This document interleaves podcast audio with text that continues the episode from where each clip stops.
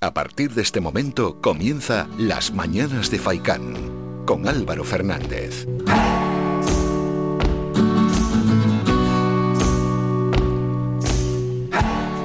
¿Qué tal? Muy buenos días y bienvenidos a las mañanas de Faicán. En este miércoles 15 de junio, cuando son las 9 menos 20 minutos de la mañana, comienza el que será el último programa aquí en las mañanas de Faicán tras esta parada indefinida. Ver si mejora la situación económica de la radio y podemos continuar a futuro. Ojalá sea así.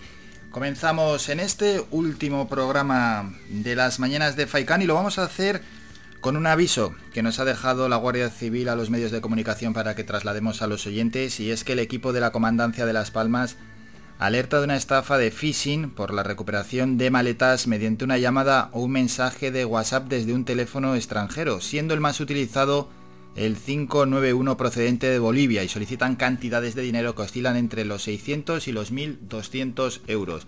Si sufren algo similar, no paguen. ¿Qué hacen los autores del phishing? Actúan de la siguiente manera. Una de ellas es mediante el engaño familiar.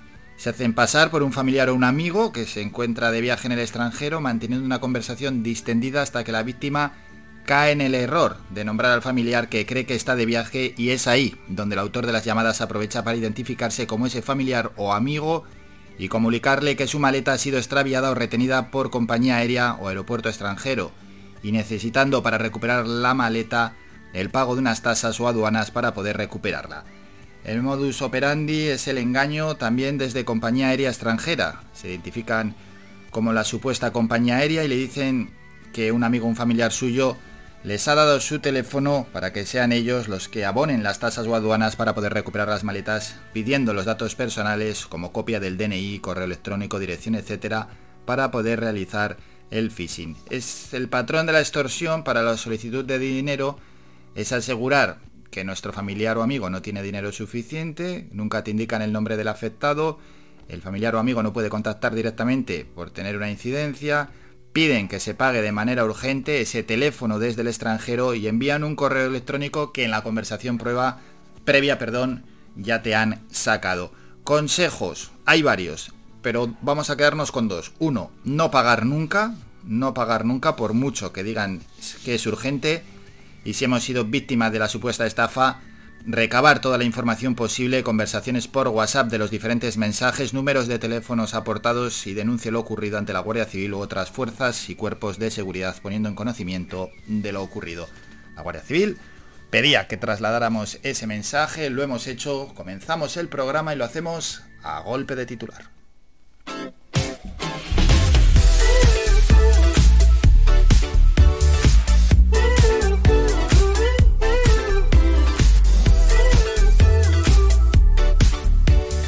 Y comenzamos con los titulares de Canarias 7.es y situamos el día. Dice lo siguiente, el canario volverá a ser clave este verano para la buena marcha del sector turístico. El sector turístico confía en alcanzar una ocupación del 80%, pero para ello será fundamental el residente isleño. Este año el gobierno de Canarias no ha activado los bonos turísticos.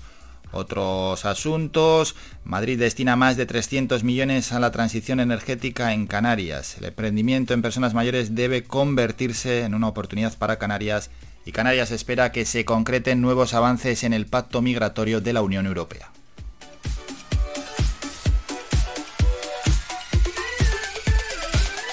Seguimos con más eh, portadas o más titulares. En este caso, la provincia.es, el alcohol y las drogas desplazan a la prostitución en el barrio de Arenales. El restaurante Las Nasas de Agaete reabre sus puertas. Canarias facilitará la denuncia de casos de violencia de género en entornos laborales. Un niño de 12 años que iba en patinete atropellado en Telde. Y la aparición de viejas acequias retrasa la obra de la estación de Olla de la Plata.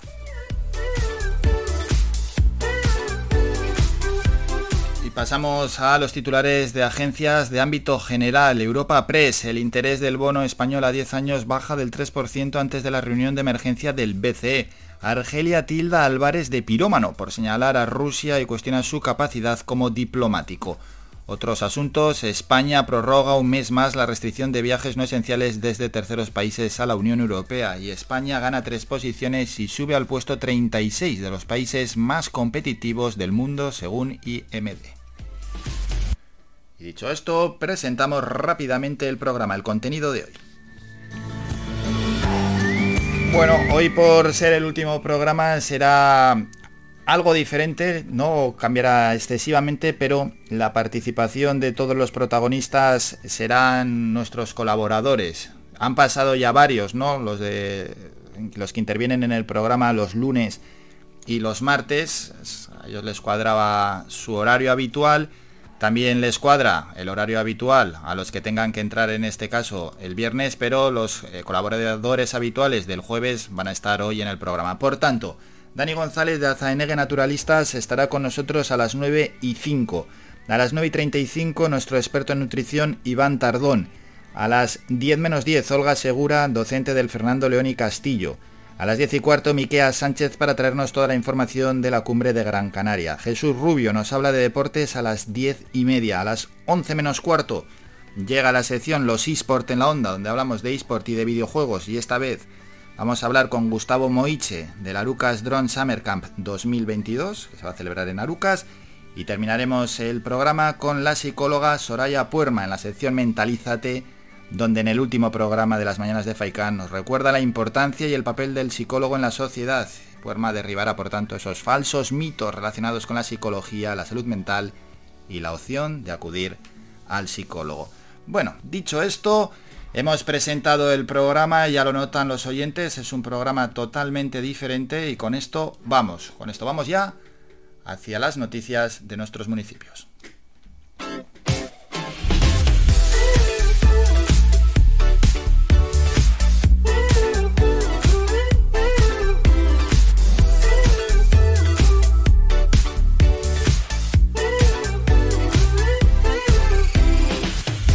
Comenzamos y hoy lo hacemos en Tejeda y es que el consejero de Empleo y Desarrollo Local del Cabildo de Gran Canaria, Juan Díaz, visitó ayer Tejeda en compañía del alcalde del municipio, Francisco Pereira, para conocer las mejoras que ha cometido el ayuntamiento en la sala para la formación del centro polivalente La Vaguada con la subvención de 150.000 euros que el Cabildo le concedió el año pasado. Por su parte, el propio ayuntamiento aportó para el mismo fin 10.945 euros. El entorno rural, donde se encuentra la sala de formación y la cercanía con el gimnasio, la biblioteca y la piscina del municipio, le confiere un gran potencial a la hora de albergar formación de diferentes ramas profesionales, desde la medioambiental pasando por la sanitaria hasta la administrativa.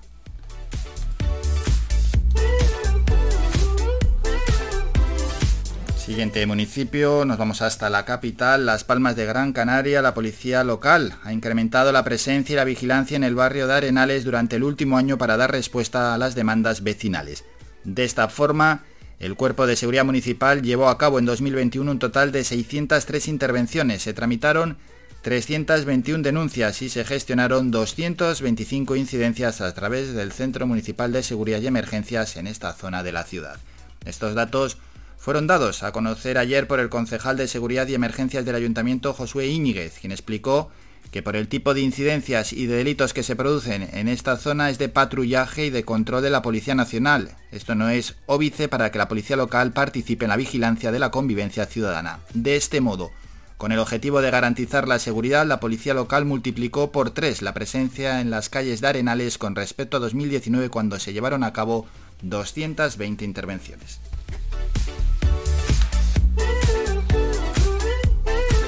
Seguimos en la capital, el Ayuntamiento de Las Palmas de Gran Canaria a través de las áreas de urbanismo y vivienda y el distrito Tamaraceite, San Lorenzo, Tenoya redactará de forma participativa con los vecinos un conjunto de actuaciones para la mejora del barrio de Ciudad del Campo a lo largo de los próximos meses. Dichas acciones, que incluirán proyectos de mejora de la accesibilidad y movilidad mediante el rebaje de aceras, la eliminación de barreras arquitectónicas y la instalación de marquesinas, la mejora de la conectividad tanto en el interior del barrio como en el resto del municipio, así como la puesta en marcha de acciones dirigidas a la búsqueda de nuevos nichos de empleo, se hace en respuesta al diagnóstico comunitario que elaboró el consistorio junto a los residentes en el marco de la Agenda Urbana Española, el edil de urbanismo Javier Doreste. Lo principal son los problemas de conectividad dentro del propio barrio, problemas de accesibilidad, barreras arquitectónicas, etcétera los problemas de conectividad, de conexión del barrio con el resto de la ciudad y con el distrito de Tamaraceite. Problema complicado, no depende de la gestión municipal, depende de la Autoridad Única de Transporte y de la concesionaria de la línea, que es global. Ahí intentaremos mediar con Global para que se atiendan las peticiones de los vecinos. El consistorio contará para ello con la colaboración de técnicos externos para que asesoren y proyecten las acciones urbanísticas correctoras en materia de accesibilidad y representantes de la asociación Mesumaria, para que se desarrollen el proceso participativo y las acciones de búsqueda de nuevos nichos de empleo en la zona. Javier Doreste de nuevo. Problemas detectados por los vecinos o en este diagnóstico. El paro, el desempleo muy alto en la zona. Para ello pondremos en marcha medidas que ayuden a los vecinos en la búsqueda de nuevos nichos de trabajo. Dejamos ya la capital, nos vamos hasta Valle Seco, donde el espacio escénico del Auditorio de Valle Seco ha programado para el próximo sábado 18 de junio la obra El sueño y la vigilia, escrita por el dramaturgo argentino Juan Carlos Gené. Es una Obra rica en diálogos de sustancia irónica y humorística. El precio de las entradas es de 5 euros y se pueden adquirir a través de tu reserva online.es, siendo la función escénica a las 8 y media de la tarde. Mientras en Telde, el gobierno local continúa sus visitas a los barrios y días atrás recogió las inquietudes vecinales de un grupo de residentes del barrio de Valle de los Nueve Bajo, con una población de alrededor de 2.000 personas. Al encuentro acudió la alcaldesa Carmen Hernández, acompañada por los concejales de Vías y Obras y Servicios Municipales Eloy Santana y de Parques y Jardines Álvaro Monzón. Lo hicieron para conocer las propuestas que le plantearon los representantes de la Asociación de Vecinos La Ilusión de la Esperanza. Entre las necesidades que le trasladaron está la mejora de la plaza y el escenario del barrio, el reasfaltado de algunas de sus calles y la petición de incrementar la seguridad vial en la carretera general propiedad del Cabildo. A todo esto se le suma la necesidad de controlar el acceso de vehículos y animales a la cancha deportiva, la colocación de volardos en algunas aceras y la habilitación de un camino entre la calle Bélgica y San Juan de la Cruz. Hernández, la alcaldesa, se comprometió con los vecinos a realizar próximamente una limpieza de choque en el barrio y a trasladar a las áreas correspondientes las incidencias en la cancha, además de reparar el escenario en cuanto sea posible. Asimismo, le explicó que la Concejalía de Vías y Obras está elaborando un nuevo proyecto de asfaltado que incluirá algunas de las calles de este enclave. Pasamos a San Bartolomé de Tirajana, donde más de medio centenar de nuevos yacimientos arqueológicos han sido hallados en el ámbito territorial de Amurga, en el municipio, durante los primeros meses de los trabajos de campo que se están desarrollando en la zona a iniciativa del Servicio de Patrimonio Histórico del Cabildo para actualizar el inventario patrimonial de este enclave. Así, fruto de esas labores, han identificado enclaves para disipar tipología que ponen de manifiesto la riqueza cultural de este espacio. En concreto, se han documentado viviendas de piedra, cuevas, sepulturas, construcciones de compleja interpretación como las denominadas torretas, entre otras. Además, y teniendo en cuenta que Amurga destaca sobre todo por las manifestaciones rupestres que alberga, también se han descubierto antropomorfos, figuras geométricas y motivos lineales, entre otros, que están realizados con diferentes técnicas y en distintos soportes y que constituyen una de las expresiones más ricas y diversas de esta comarca del sur Gran Canario. Hasta aquí la información de nuestros municipios. Vamos con el repaso a las temperaturas.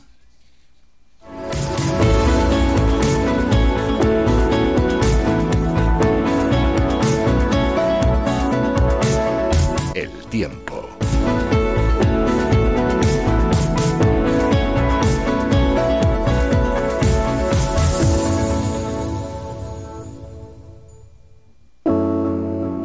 Conocemos, por tanto, las temperaturas para hoy miércoles, jueves y viernes en nuestra isla, en Gran Canaria. Mientras en la península se asfixian de calor, aquí es un auténtico privilegio la temperatura que tenemos.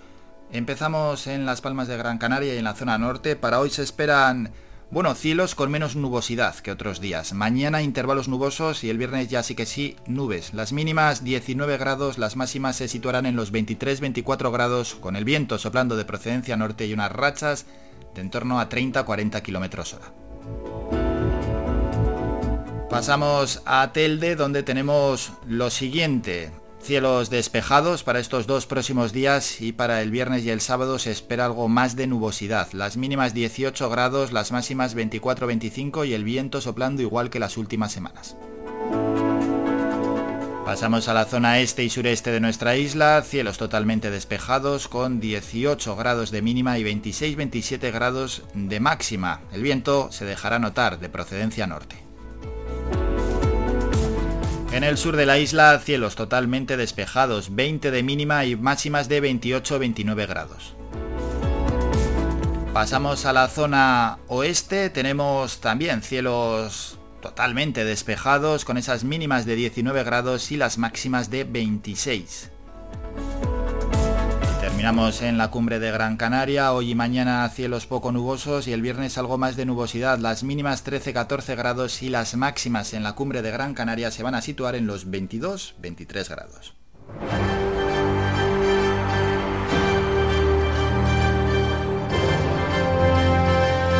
Es noticia.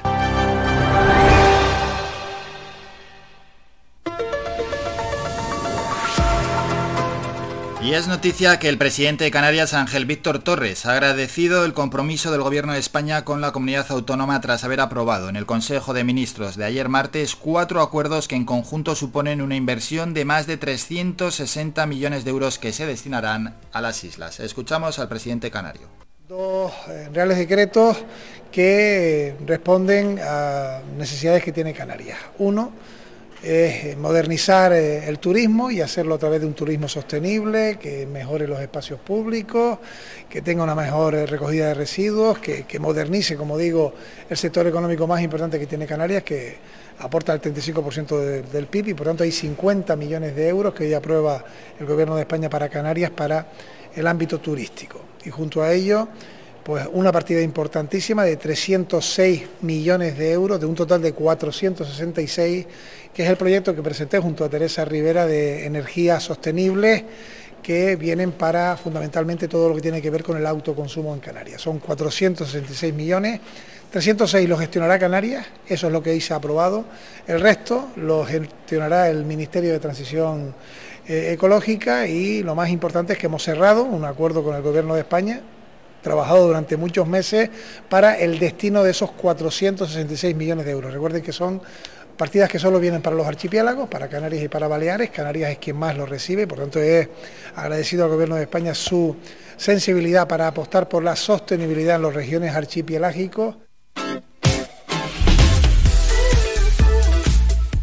Después de escuchar a Ángel Víctor Torres, repasamos las portadas de los periódicos que así llegan en esta jornada de miércoles 15 de junio. Empezamos hoy en los de tirada general en el mundo. En la foto portada, Obama y Moreno juntos en Málaga, el presidente andaluz con el expresidente de Estados Unidos. España pide que la OTAN actúe en pulsos migratorios y energéticos.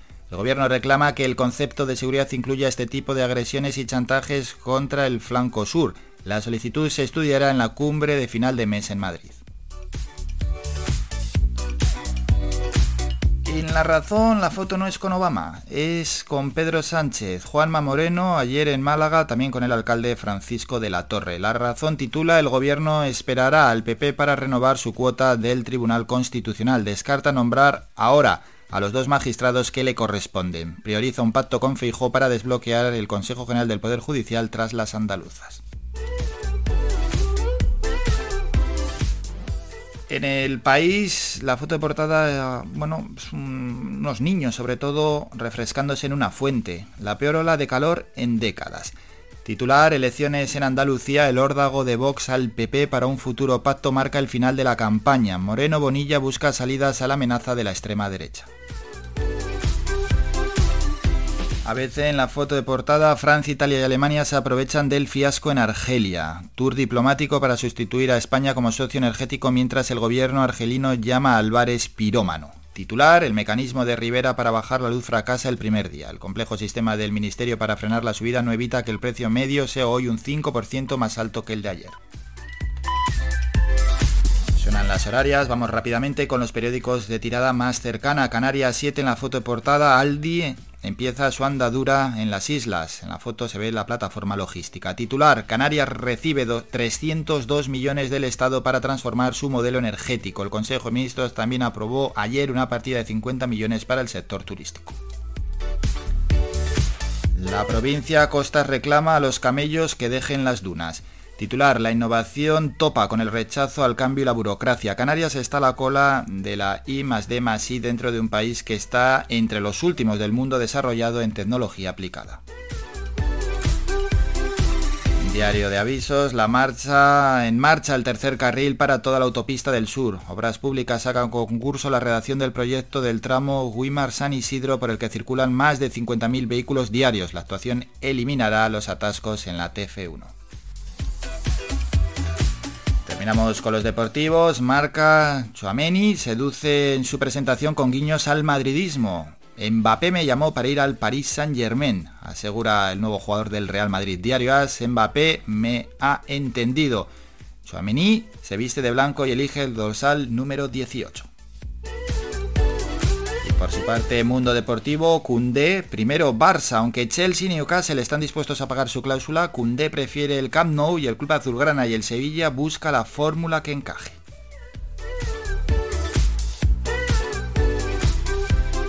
Bueno, así han llegado ¿eh? las portadas de los periódicos. Nos vamos a publicidad, a la vuelta, boletín informativo, el de las 9 de la mañana, y entraremos con el primer colaborador. Él es Dani González de Azaenegue Naturalistas.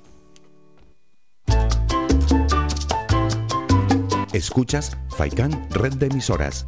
Somos gente, somos radio.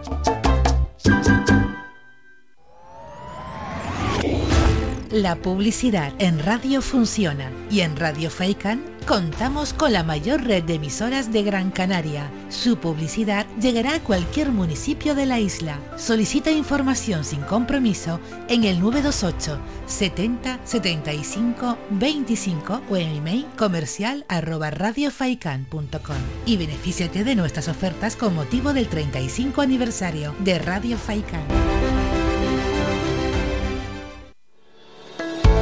De lunes a viernes a la una de la tarde en Radio Faicán hablamos de salud con el doctor Vázquez. Te ofrece claves y consejos para una vida más saludable. Y todo el año, las 24 horas del día te atienden el teléfono 644 92 91 90. Recuerda 644 92 91 90. Para más información visita joseluisvázquez.es o escribe a info joseluisvázquez.es. Estará encantado de atenderte. Y no lo olvides, cuando necesites aliviar molestias, elige una cúrcuma de calidad. Elige Fitocur. En herbolarios y para farmacias, pide Fitocur, que te ayuda en casos de dolor e inflamación.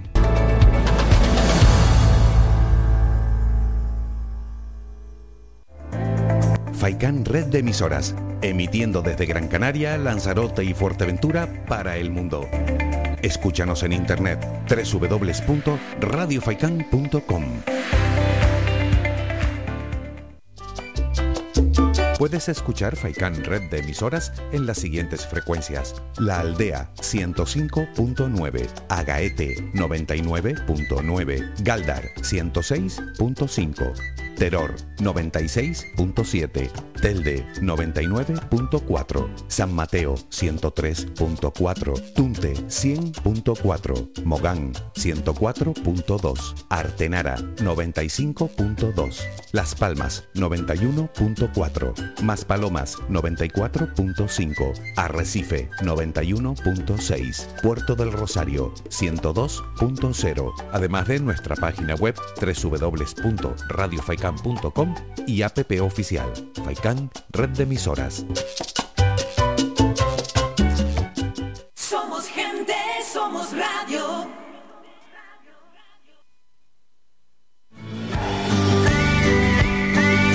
Escuchas Las Mañanas de Faikán con Álvaro Fernández.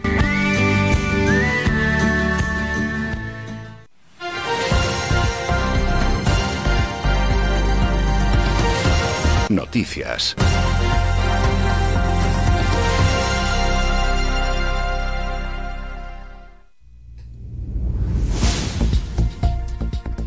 Momento ya para el boletín más cercano. Vamos con las noticias de Gran Canaria. Y es que empezamos en Las Palmas de Gran Canaria, donde la policía local ha incrementado la presencia y la vigilancia en el barrio de Arenales durante el último año para dar respuesta a las demandas vecinales. De esta forma, el Cuerpo de Seguridad Municipal llevó a cabo en 2021 un total de 603 intervenciones, se tramitaron 321 denuncias y se gestionaron 225 incidencias a través del Centro Municipal de Seguridad y Emergencias en esta zona de la ciudad. Estos datos fueron dados a conocer ayer por el concejal de Seguridad y Emergencias del Ayuntamiento Josué Íñiguez, quien explicó que por el tipo de incidencias y de delitos que se producen, esta zona es de patrullaje y de control de la Policía Nacional, Esto no es óbice, dijo el concejal, para que la policía local participe en la vigilancia de la convivencia ciudadana. De este modo, con el objetivo de garantizar la seguridad, la policía local multiplicó por tres la presencia en las calles de Arenales con respecto a 2019 cuando se llevaron a cabo 220 intervenciones.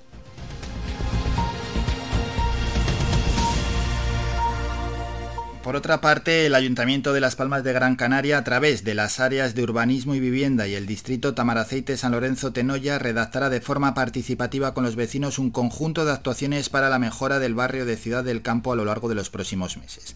Dichas acciones, que incluirán proyectos de mejora de la accesibilidad y movilidad mediante el rebaje de aceras, la eliminación de barreras arquitectónicas y la instalación de marquesinas, la mejora de la conectividad tanto en el interior del barrio como con el resto del municipio, así como la puesta en marcha de acciones dirigidas a la búsqueda de nuevos nichos de empleo, se hace en respuesta al diagnóstico comunitario que elaboró el consistorio junto a los residentes en el marco de la Agenda Urbana Española. El edir de urbanismo, Javier Doreste. Lo principal son los problemas de conectividad dentro del propio barrio, problemas de accesibilidad, barreras arquitectónicas, etc. Los problemas de conectividad, de conexión del barrio con el resto de la ciudad y con el distrito Tamaraceite problema complicado, no depende de la gestión municipal, depende de la Autoridad Única de Transporte y de la concesionaria de la línea, que es global. Ahí intentaremos mediar con global para que se atiendan las peticiones de los vecinos. El consistorio contará para ello con la colaboración de técnicos externos para que asesoren y proyecten las acciones urbanísticas correctoras en materia de accesibilidad y representantes de la asociación Mesumaría para que se desarrollen el proceso participativo y las acciones de búsqueda de nuevos nichos de empleo en la zona. Javier Doreste de nuevo. Problemas detectados por los vecinos o en este diagnóstico. El paro, el desempleo muy alto en la zona. Para ello pondremos en marcha medidas que ayuden a los vecinos en la búsqueda de nuevos nichos de trabajo. Cambiamos de municipio. En Valsequillo ya están abiertas las inscripciones para la carrera de montaña La Noche Mágica. Será el próximo 10 de septiembre cuando tenga lugar la decimotercera edición del evento deportivo más importante del municipio y que se distingue porque combina deporte, naturaleza y respeto al medio ambiente. Y terminamos con otro apunte, en este caso es cultural. La Asociación Cultural y Literaria Letras y Sonidos anuncia la premier del audiovisual Tomás Morales en Agaete. Será el 27 de junio a las 7 de la tarde en el patio del Cabildo de Gran Canaria. Este documental fue producido por la Asociación Literaria y Cultural Letras y Sonidos realizado por Bregando Producciones para tributar homenaje al poeta en el centenario de su fallecimiento, acontecimiento conmemorado el pasado año. Terminamos con la información más cercana, regresamos a las 10 con un nuevo boletín informativo. Síguenos en nuestras redes sociales. Estamos en Facebook, Twitter e Instagram. Búscanos como Radio Faicán FM y descubre todas nuestras novedades.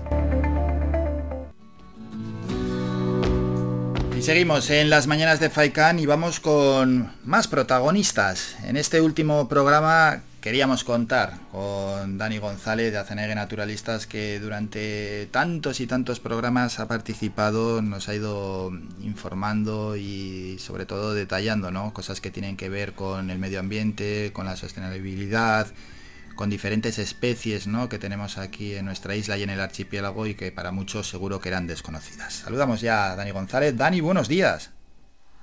Buenos días Álvaro, ¿qué tal? Bien, bien, bien. ¿Cómo han ido estos últimos días?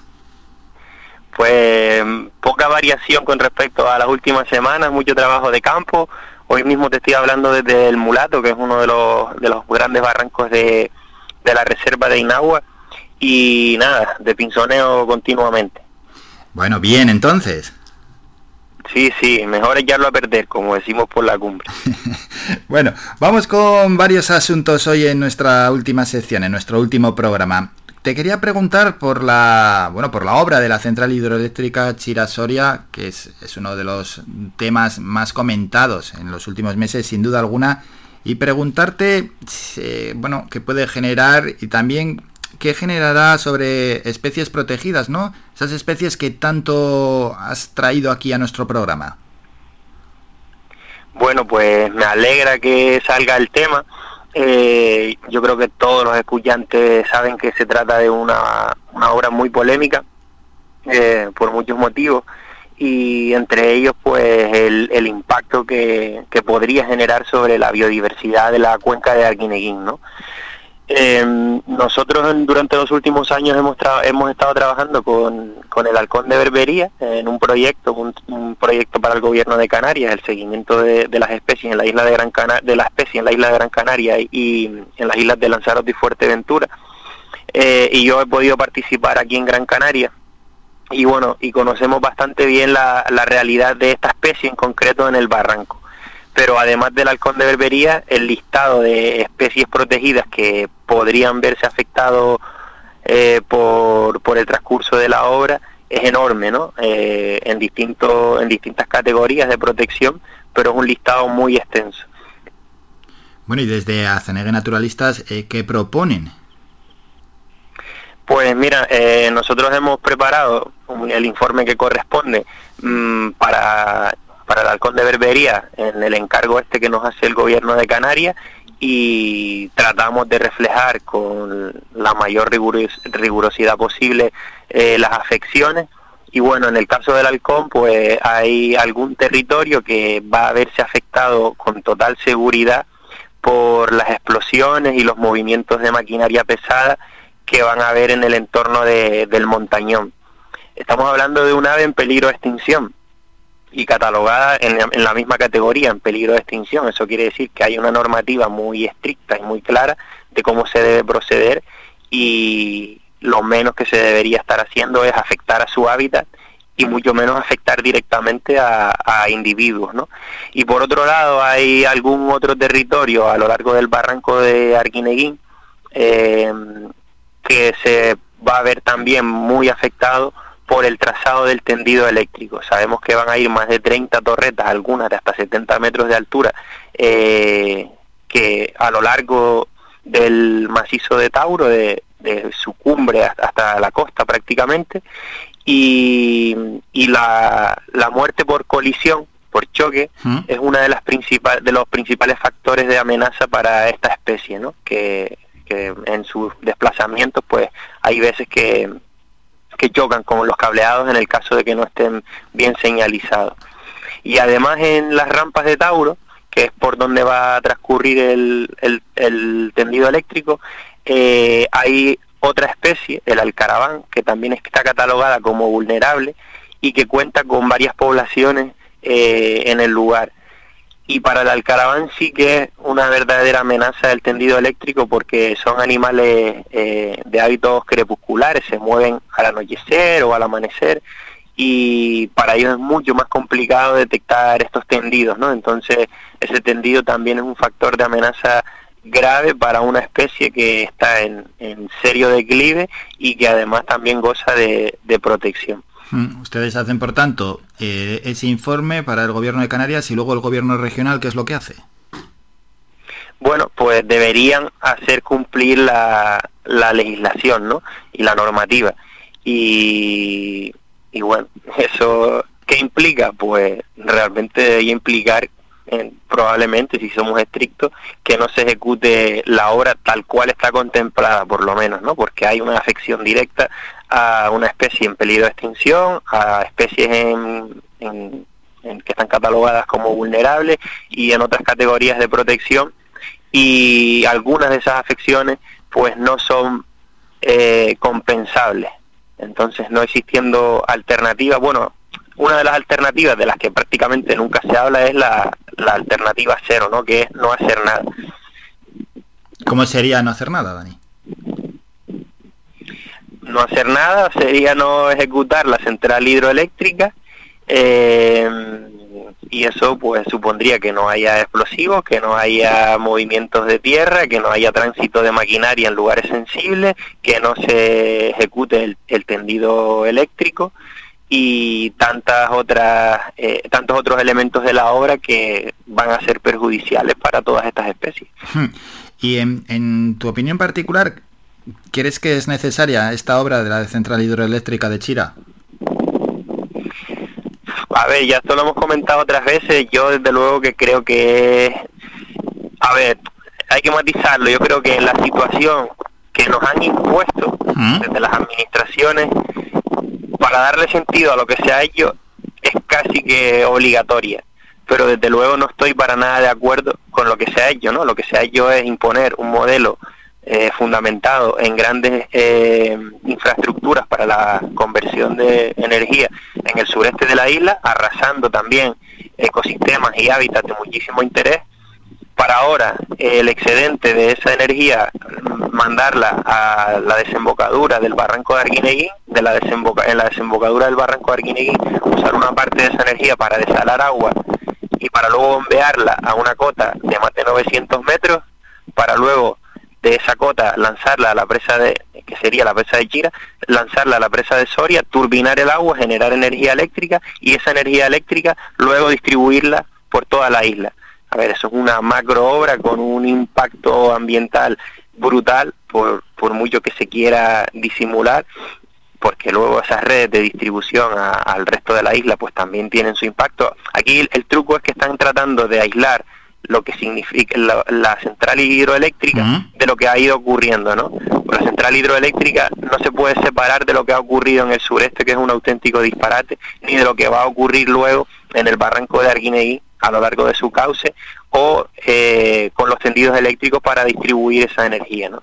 Así que en el global es un, macro proyecto eh, centralizado que no tiene ningún sentido en una isla como, como esta. Pero, pero bueno, ya no sé, la verdad que es un asunto complicado, nos han ido vendiendo la moto como han podido. Creo que hay mucha gente que no es consciente de lo que implica este proyecto ni de cuáles hubiesen sido las alternativas o podrían ser todavía las alternativas y me da bastante pena. Vamos a dejar este asunto y nuestra isla y vamos a cambiar y ya vamos con este último tema que tenemos preparado y nos vamos a ir hasta Fuerteventura donde va a haber una competición deportiva y una competición deportiva que también siempre, aparte, porque muchas veces no nos damos cuenta, vemos a los deportistas, vemos cómo en sí se desarrolla la acción deportiva, pero no nos damos cuenta que hay más cosas detrás y esa implicación que tiene que, que haber con el medio ambiente. Estamos hablando de una competición, me parece que es en el sur, ¿no? De Fuerteventura. Exacto, esto es un suma y sigue, Álvaro. Eh, a ver, se trata de un, campeonato, una prueba de windsurf en Punta Salinas, que queda muy cerca de la punta de Jandía, en el mm. extremo sur de Fuerteventura. Y a ver, el problema no es la prueba en sí, yo creo que a la mayoría nos gusta el deporte y nos gustan los eventos deportivos, pero en este caso se ha propuesto ejecutar esa prueba en un espacio que es reserva de la biosfera, que es zona de especial conservación, que es zona de especial protección para las aves, que es parque natural, que es lugar de interés comunitario, que es hábitat de interés natural, que es área prioritaria para la bifauna amenazada de Canarias, que es área de importancia para las aves.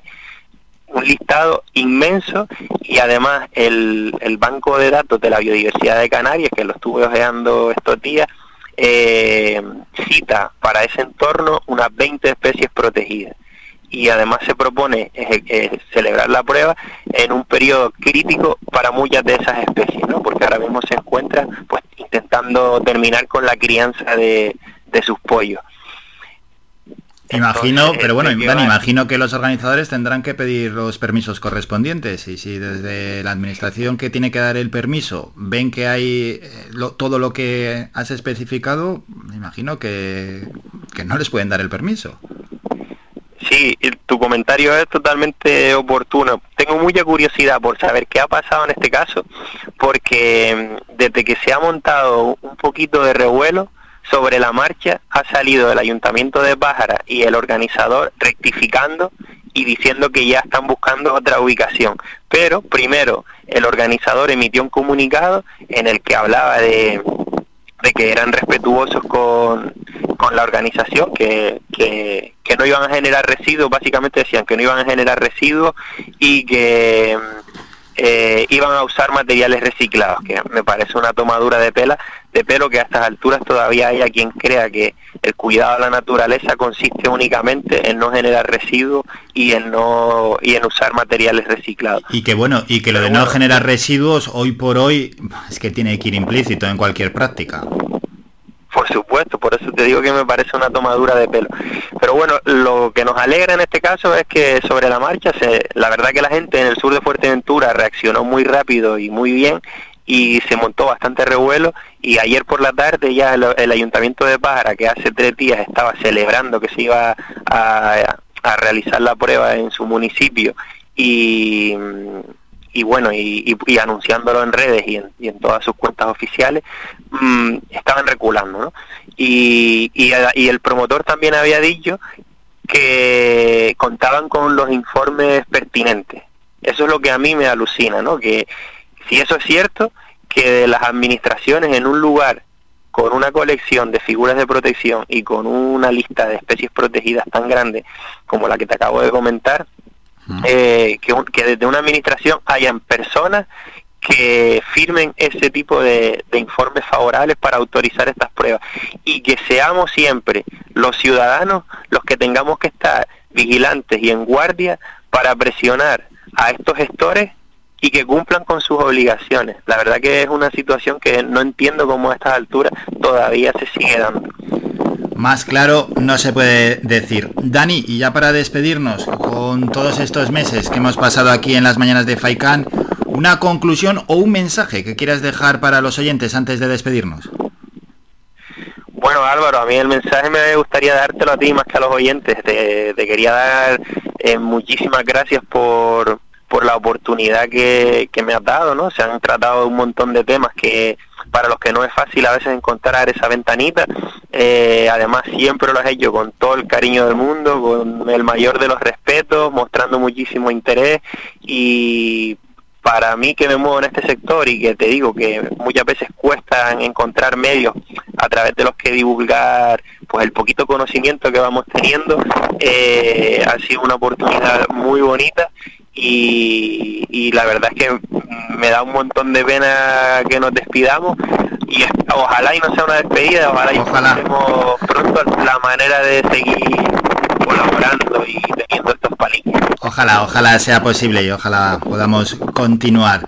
Bueno, pues muchas gracias por las palabras y el placer ha sido nuestro, escucharte siempre con, con, todos los conocimientos que tienes además y cómo los has mostrado con total detenimiento para que los oyentes no puedan entenderlo y además nos has traído información de, de, bueno, de tantas partes, no solo de Gran Canaria, también de otras islas, incluso cuando estuviste en Cabo Verde, esa información de primerísima mano, lo cual ha sido un lujo para el programa y ha enriquecido muchísimo este programa. Así que también nuestro agradecimiento por la participación y lógicamente pues nos da una pena enorme tener que, despedir la sección, tener que despedirte para, esperemos que sea de una manera temporal y podamos regresar aquí al programa Las Mañanas de Faikan. Ojalá sea así. Dani, muchísimas gracias por todos estos días y por todo lo que nos has mostrado. Gracias Dani, un saludo.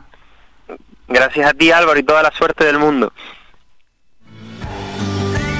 Somos la mejor información, música y entretenimiento. Las mañanas de Faikán.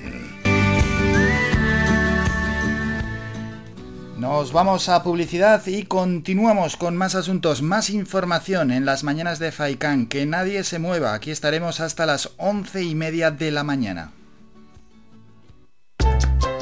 Faikán, red de emisoras. Somos gente, somos radio. La publicidad en radio funciona y en Radio Faikan contamos con la mayor red de emisoras de Gran Canaria. Su publicidad llegará a cualquier municipio de la isla. Solicita información sin compromiso en el 928 70 75 25 o en email comercial arroba y benefíciate de nuestras ofertas con motivo del 35 aniversario de Radio Faikan. A cualquier hora y para cualquier problema, llegan los coches amarillos. Llega Desatascos Jumbo 928 230265. Desatascos domésticos industriales y de redes ayuntamientos. Vaciado de pozos, achique de agua, aljibes o por lluvias. Tratamiento de legionela. Trabajos en todo tipo de embarcaciones. 638 748 731. Limpiezas de choque y localización de arquetas ocultas Más de 34 años sin descanso, 24 horas sin excepción. 928 230265. Pioneros en limpieza de estanques y redes heredades de agua. No contrate intermediarios. Llámenos directo y ahorre tiempo y dinero. 638-748-731.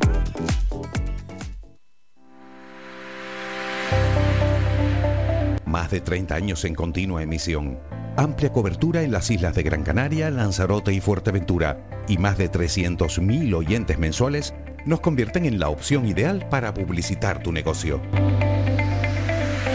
Aprovecha nuestros descuentos e infórmate sin compromiso en el 928 70 75 25. 928 70 75 25. Faikan Red de Emisoras. Somos gente. Somos radio.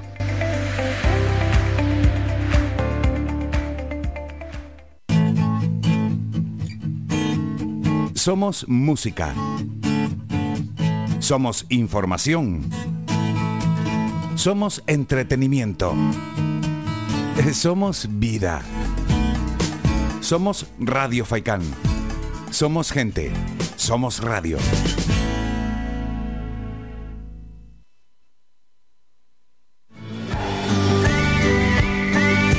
Escuchas Las Mañanas de Faikán con Álvaro Fernández.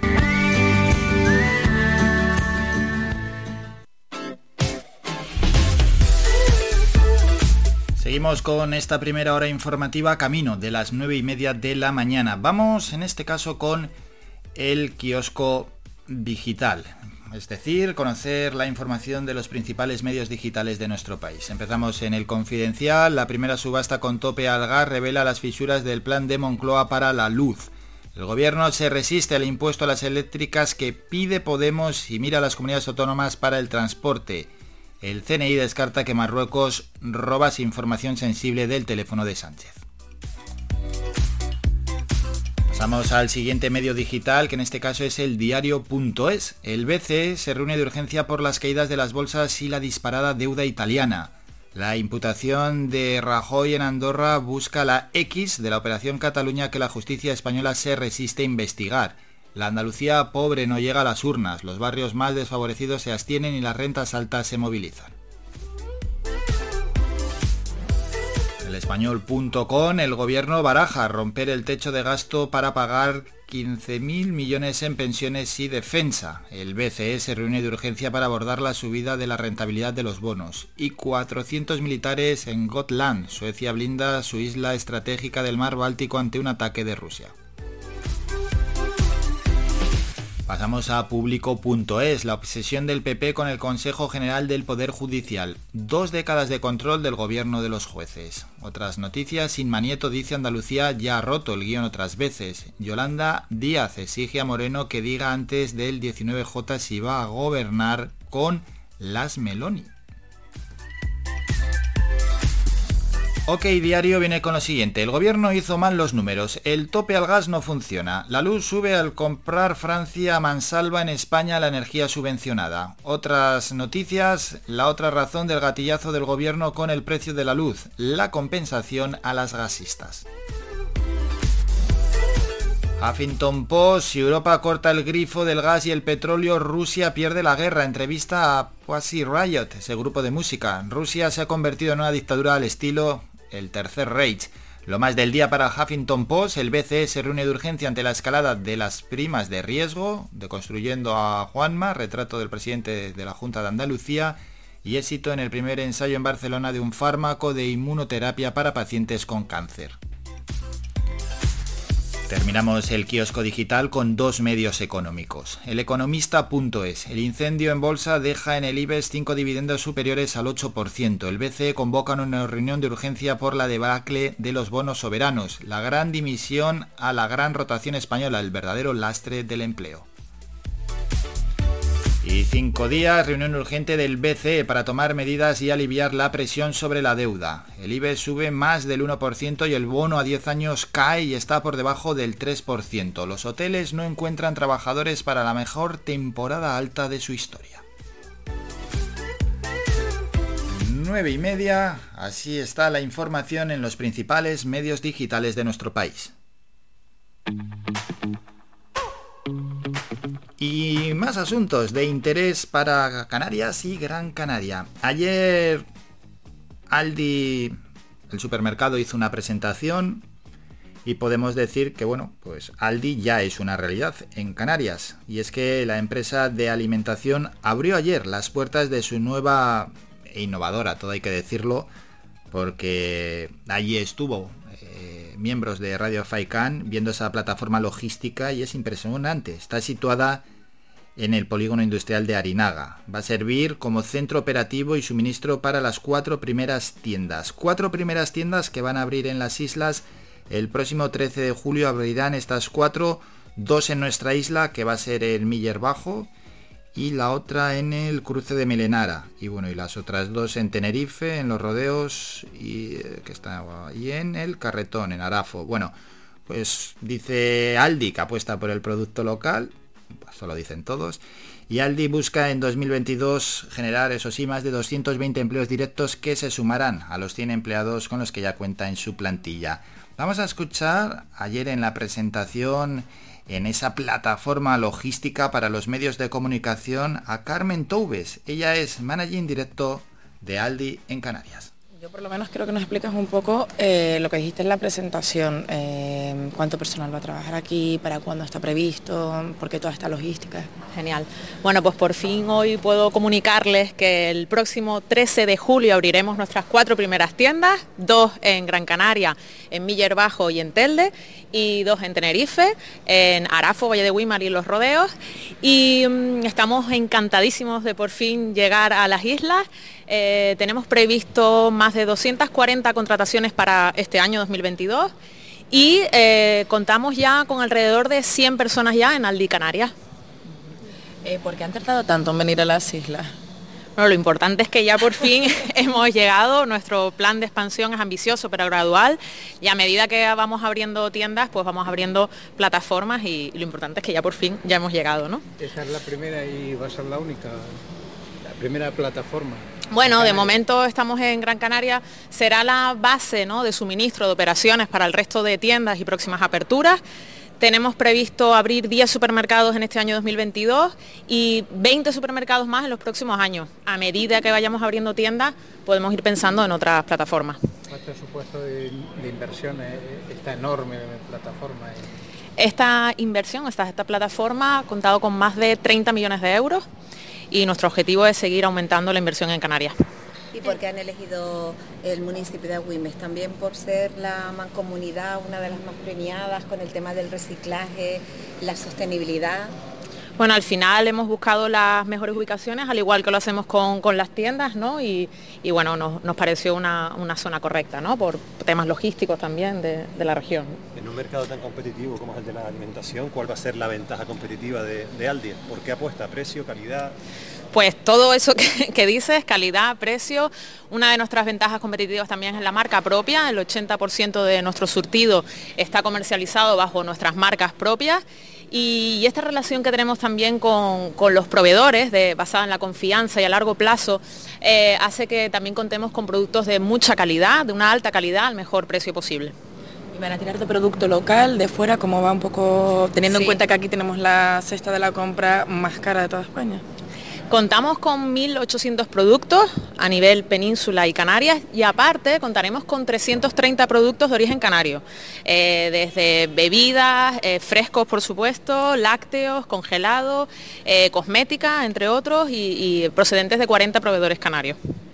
¿Deben abrir en todas las islas? Bueno, tenemos una primera fase, abriremos en Gran Canaria, Tenerife, Fuerteventura y Lanzarote para este año 2022. Y además la estrategia, por lo que hemos visto en este recorrido, eh, también versa sobre la sostenibilidad ¿no? y también en ponerse a la vanguardia en mecanismos de seguridad para los empleados. Por supuesto, esta plataforma eh, ubicará o, ayudará a ubicar a Canarias en la vanguardia de la excelencia. Estamos trabajando para obtener un certificado de sostenibilidad y eh, eficiencia energética BRIAN con la calificación de excelente, que dotará a esta central logística de una mayor sostenibilidad y un menor impacto medioambiental.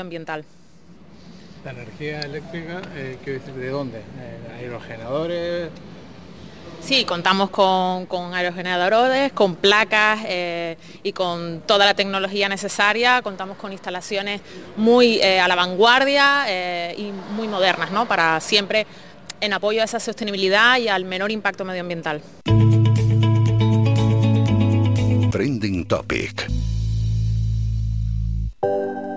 Y antes de hablar de nutrición, con nuestro experto Iván Tardón, vamos a Twitter rápidamente a conocer cuáles son las últimas tendencias o las grandes tendencias en esta red social en nuestro país. La primera es Tierra de Nadie, supervivientes, ya nada, ya lo mismo nos da, no nos hemos involucrado en el programa.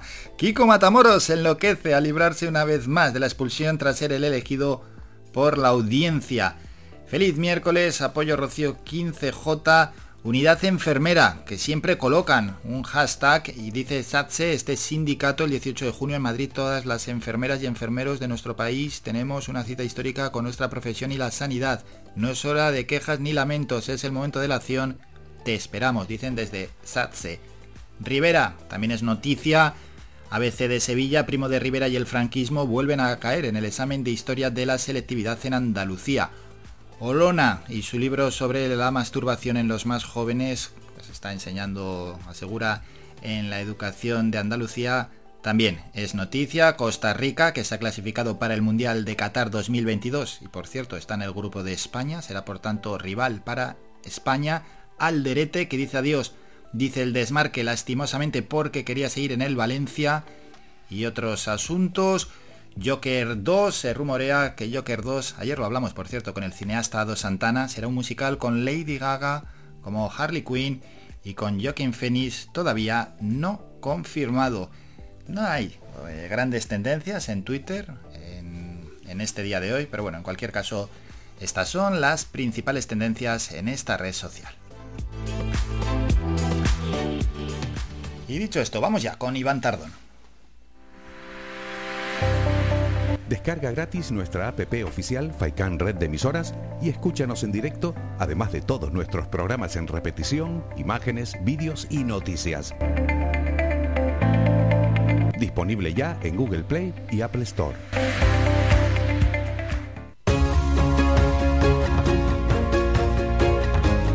La salud al día.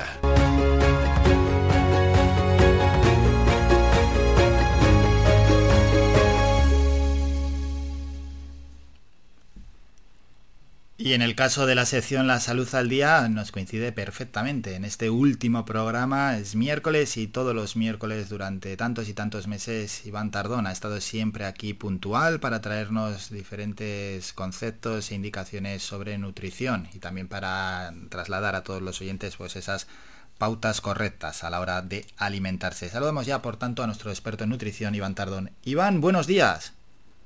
Buenos días, Álvaro. Bueno, Iván, ¿qué tal ha ido esta semana? Bien, bien, como las semanas anteriores. Ya se nota aquí el verano y estamos trabajando a piñón, así que bueno, ahí estamos. Bien, bien, bien, bien. Bueno, hoy es nuestro último programa y lo que vamos a hacer es repasar algunos conceptos que, que han ido saliendo en este más de un año que hemos tenido en la sección La Salud al Día y que, bueno, realmente son importantes. Se han tocado muchísimos aspectos que tienen que ver sobre la nutrición y ojalá la, los oyentes hayan seguido con detenimiento la sección porque seguro, seguro que han aprendido muchísimo. Bueno, vamos con, con conceptos, algunos curiosos, a derribar también ciertos mitos, como por ejemplo en la sección hablábamos aquí, ¿no? Eh, que a veces vemos a gente que sale a hacer deporte muy abrigada, con chubasqueros, para sudar mucho, o algunos incluso, ¿no? Que van a, a la sauna a sudar y con esa idea piensan que pierden más peso, Iván. Mira, de hecho, de hecho precisamente ayer, eh, con nuestra olita de calor que tenemos ya, eh, he visto un par de casos de estos que estamos hablando, o sea, de 12 de mediodía a una de la, de, de la tarde ya, eh, con su ropa oscura, abrigadito hasta arriba y, corriendo o haciendo algún tipo de actividad física, ¿no? Sí, esto, todavía parece que no, no termina de calar en la, en la, población, de que esto es un error, es uno de los mayores errores que hay digamos, en el mundo de, del, del, deporte, por decirlo de alguna manera, para bajar peso, eh, que tanto la sauna, como sudamos allí, o como abrigarnos hasta las orejas y salir en pleno, a plena ola de calor nos viene fantástico. ¿no? Eh, lo más que podemos coger aquí es una lipotimia, una deshidratación, un golpe de calor o, algo de esto y terminar en urgencia. ¿vale? Eh, no sirve para nada, no sirve nada más que para lo que te he dicho, deshidratarte y, poco más. Si quieres bajar de peso, el ejercicio tiene que ser de una forma continuada, de más de media horita, eh, siempre con cabeza, de menos a más y, en, horas, en horas que no haga tanto calor. O sea, ciertamente podría ser a las 6 de la tarde, a las 5, bueno, a las 5 todavía hace calor, a las 7 de la tarde o, a las 8 de la mañana. Pero sí que tiene que ser fuera de ese horario caluroso y con, y con bastante, bastante agua también. Más claro no se puede decir. Bueno, primer tema que, abordamos en el día de hoy. Otro que quería preguntarte y que hemos que salió aquí también en esta sección es el de la leche, porque tantas veces se lee en páginas o en cualquier información que llega a través de internet, bueno, a veces hasta algún amigo y conocido que aseguran que la leche hay que eliminarla totalmente de la alimentación cuando eres adulto. Mira, nuestro cuerpo a lo largo de la, de la vida se ha ido, em, digamos, adaptando a que somos los únicos mamíferos que podemos estar tomando leche durante toda la vida sin ningún problema. El problema es que hay personas que pierden esa capacidad o que no tienen del todo esa capacidad desarrollada y al final pueden tener problemas con la lactosa. Pero no tiene por qué ser malo para todo el mundo. Hay personas que, bueno, se pegan 80 años de su vida bebiendo leche y les va fantásticamente. Hay personas que pueden decir que, bueno, pueden tener más flatulencia, mayores problemas de descomposición y lo relacionan con esto. Bueno, podría ser, habría que probar, pero no quitar la leche de por sí sin haberse hecho una prueba, porque al final podemos cometer el error de provocar el problema. Ojo, eh, asunto resuelto y queda claro con todo lo que está comentando Iván y lo que va a comentar y lo que ha comentado siempre. Hay que escuchar a los que saben y a los expertos. Vamos con otro tema, que de, esto también hay muchos gurús, que, los que dicen, no se te ocurra a partir de ya media tarde comer ni pasta ni fruta porque eso engorda muchísimo. Mira, los hidratos de carbono siempre he tenido, digamos, ese San Benito, esa cruz encima, ¿no? De decir que, que son malos son malos los hidratos de carbono simples, o sea, lo que son azúcares, todo lo que son, por ejemplo, tipo pues bollería, tipo azúcar blanca, azúcar, también la azúcar morena, porque la azúcar morena pensamos que es buena y tampoco. Todo lo que sean azúcares, al final te pueden provocar un problema, ¿no? De, aumento de peso, de aumento de triglicéridos, de aumento de, por ejemplo, de problemas de diabetes tipo 2, bueno, todo este tipo de cosas. Entonces ya relacionamos los hidratos de carbono como que son todos malos no todos son malos. Si cogemos, por ejemplo, hidratos de carbono que sean, por ejemplo, eh, pasta y arroz, como tú has dicho, pero integrales, siempre serán mejores y siempre dentro de la cantidad de ejercicio que hagamos. Si hacemos poco ejercicio, pues habrá que comer menos cantidad y lo podemos meter mejor a lo mejor al mediodía para tener tiempo de, quemarlos y poderlos utilizar, pero no tiene por qué quitarse, por ejemplo, una fruta de la, de la noche, no hay ningún problema. Y luego por otra parte, ya que hablamos de hidratos de carbono, algunas leemos algún titular, el pan engorda directamente, el pan engorda. Eh, como se suele decir, lo que engorda es lo que le metemos al pan, no el pan en sí. Pero claro, es un hidrato de carbono también y como te decía antes, si, si al final comes eh, cinco panes al día claro. y eh, al final no necesitas tanta carga de hidrato de carbono, pues al final pues, pues tienes un, digamos, un acúmulo de, grasas en el futuro. Hmm. El, el, pan tomado con moderación, uno o dos al día, pues está bien, no hay problema. Y lo que te comenté también en su día en el programa es que eh, muchas veces nos encontramos menús en el que tenemos pasta acompañado con pan, arroz acompañado con pan y al final estamos como sumando, sumando, sumando hidratos y ahí deberíamos meter alguna proteína, algún lípido para compensarlo un poco y hacerlo más equilibrado. Iván, también eh, recuerdo, bueno, perfectamente, además, cuando nos comentabas las cantidades diarias que hay que consumir de azúcar y de sal y sacábamos ¿no? a colación determinados productos que se pueden encontrar en el supermercado a la hora de leer las etiquetas. También explicabas a los oyentes cómo hay que leer las etiquetas para saber, bueno, entre otras cosas, los nutrientes que tienen, pero también saber la cantidad de sal y la cantidad de azúcar que llevan algunos productos. Sí, al final siempre le llama la culpa al azúcar para todo, ¿no? Y, bueno, tiene su, tiene, su lógica, como te he explicado antes, pero por ejemplo la sal también es algo que debemos delimitar. Los productos de por sí, todos los productos naturales ya contienen sal en su composición. Lo que pasa es que tiene una cantidad mínima. Pues esa cantidad sería suficiente como para mantenernos sanos, no hay ningún problema. El problema es cuando empezamos a añadir sal de alguna manera y nos pasamos de esa cantidad recomendada que ahora mismo no recuerdo porque lo tengo un poquito fuera de, digamos, de, de uso, pero creo que eran unos 2 gramos diarios más o menos. Eh, pues si, si, nos pasamos de esas cantidades, pues al final podremos tener problemas de tensión arterial alta, problemas de pues, retención de líquidos, eh, problemas renales. Así que lo mejor es tomarlo todo con moderación, tanto la sal como el azúcar, y leer esa, esa, esas tablas nutricionales o esos ingredientes que nos ponen en las etiquetas, que para ello hay que decir que hay que llevar mm, gafas y a veces hasta lupa, porque a veces con las gafas no es suficiente, que ya me ha pasado.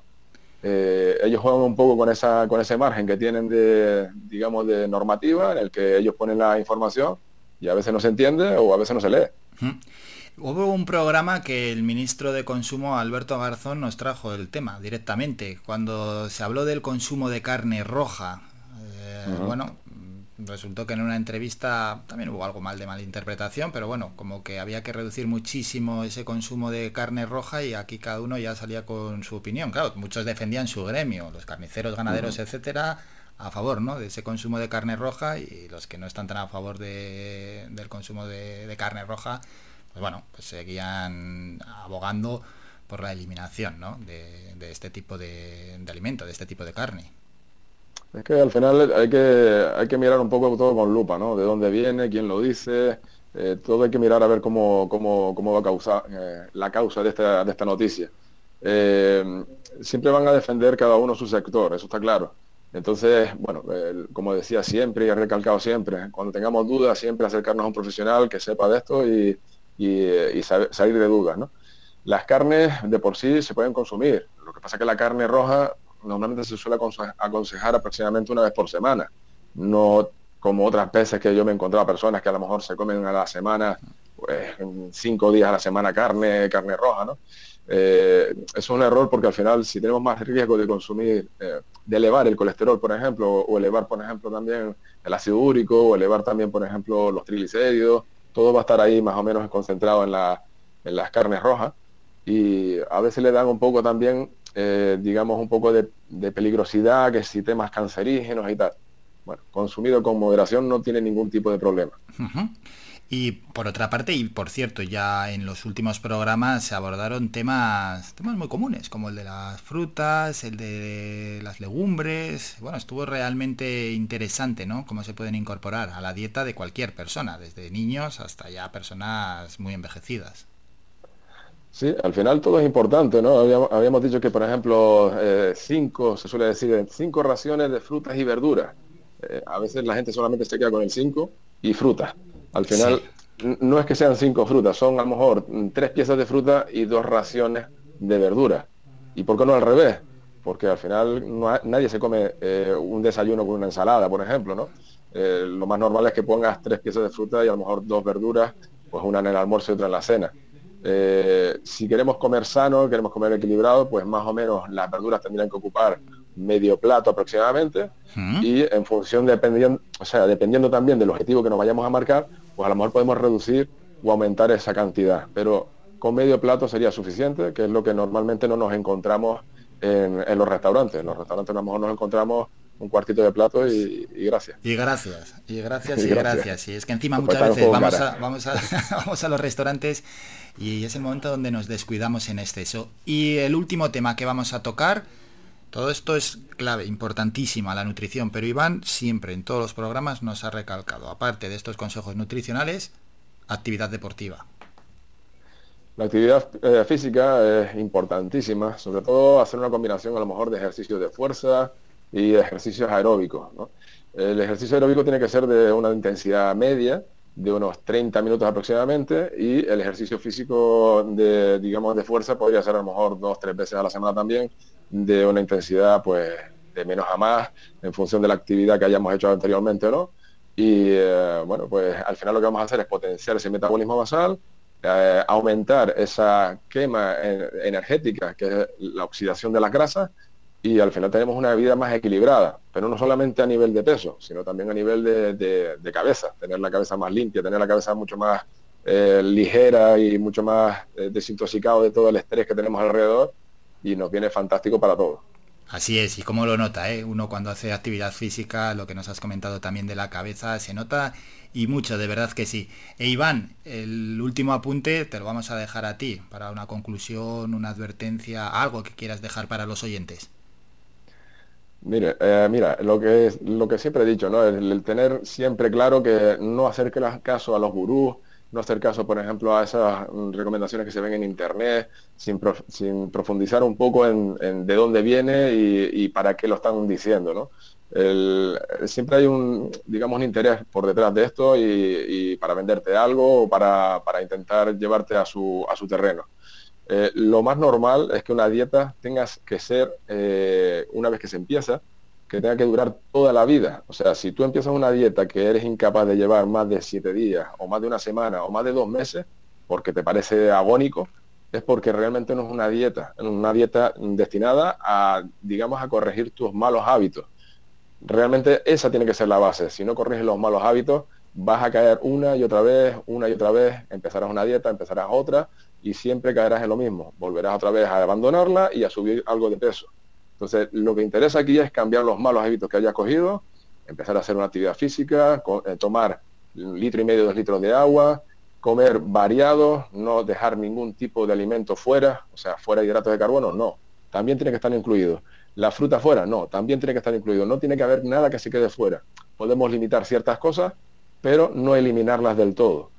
Y simplemente cuando tengan dudas, pues acercarse a un profesional, que cada vez hay más, y profesional que podamos exigir su titulación, por favor, que muchas veces nos olvidamos de esto y vamos como el que va, yo que sé, a cualquier sitio. Cuando vas a un dentista, exige que sea un dentista realmente y que sea titulado. Pues cuando vayamos a una persona que tenga que vernos el peso y ver qué problemas tenemos con el peso, que tenga una titulación que lo respalde. Eso es, y con este gran mensaje nos quedamos. Iván, tenemos que despedir la sección, pero todos aquellos que quieran continuar siguiéndote también pueden hacerlo, ¿no? A través de las redes sociales y dónde encontrarte. Sí, lo pueden, me pueden seguir siempre por las redes sociales, buscándome por mi nombre y apellido. En Google pones mi nombre y apellido y sale un montón de cosas ya.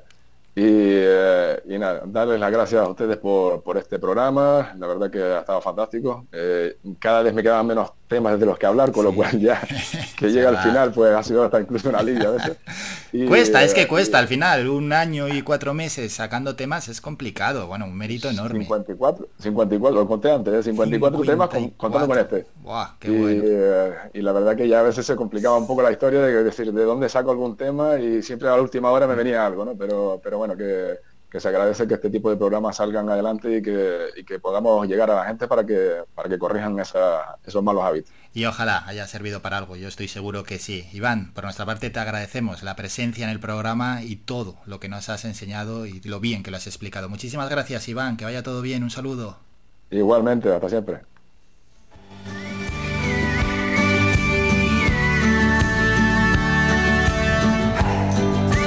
Hemos despedido a Iván Tardón, nos vamos a publicidad y a la vuelta volvemos con Olga Segura. Ella es nuestra docente, nos ha acompañado siempre los jueves en el programa, pero mañana no hay programa, así que vamos a adelantar su sección y vamos a hablar unos minutitos con Olga y también para despedir a ella misma. Vamos a publicidad.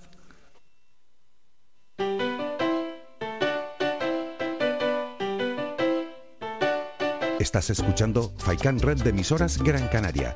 Sintonízanos en Las Palmas 91.4. Faikan Red de emisoras.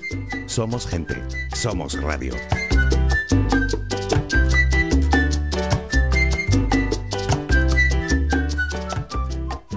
Y si tengo que si necesita reciclar cualquier tipo de material, acuda al centro de reciclaje en Arinaga. Aceptamos todo tipo de residuos, a excepción de materiales peligrosos. Estamos ubicados en la calle Los Cactus, en la bajada al muelle, en Arinaga. Permanecemos abiertos de lunes a viernes desde las 7 y media de la mañana a 6 de la tarde. Los sábados de 7 y media de la mañana a 2 de la tarde. Teléfono de contacto 670 44 57 06.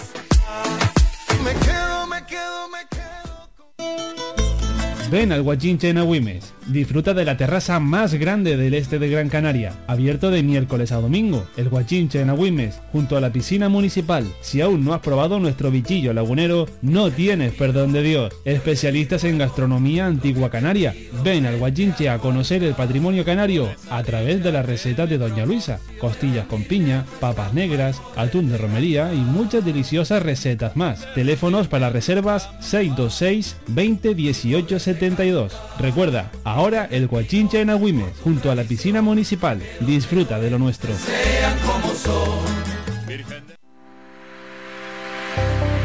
Descarga gratis nuestra app oficial Faikan Red de Emisoras y escúchanos en directo, además de todos nuestros programas en repetición, imágenes, vídeos y noticias. Disponible ya en Google Play y Apple Store.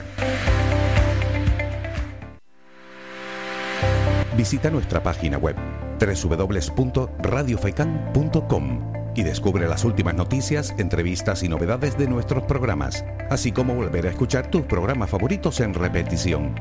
www.radiofaikan.com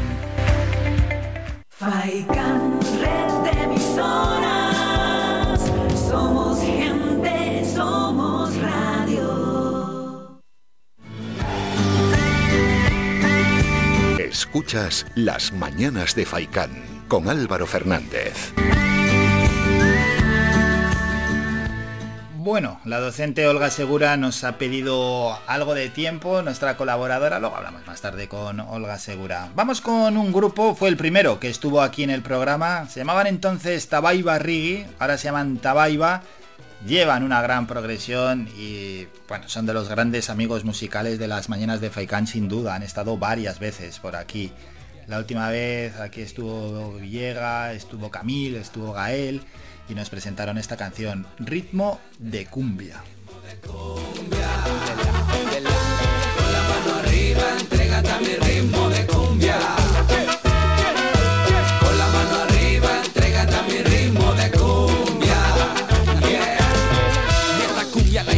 Te la goces. Pa' que en la pista las caderas te destrocen. No me bailes lejos, no me evites el roce. Seguimos vacilando hasta después de las 12.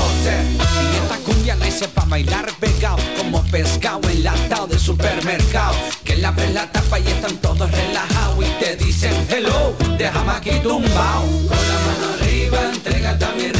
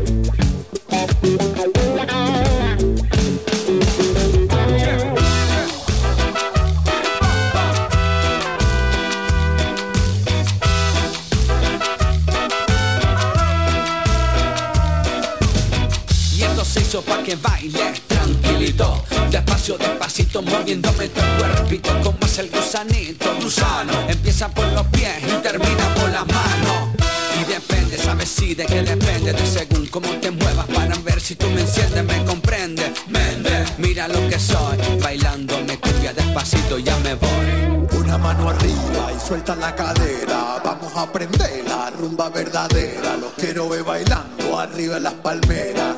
Que comience la locura en la esfera. No te cohibas ni te achicopales. En Venezuela chaca, en México tamales. Bailemos todos como unos anormales. De esta forma nos libramos de todos los males.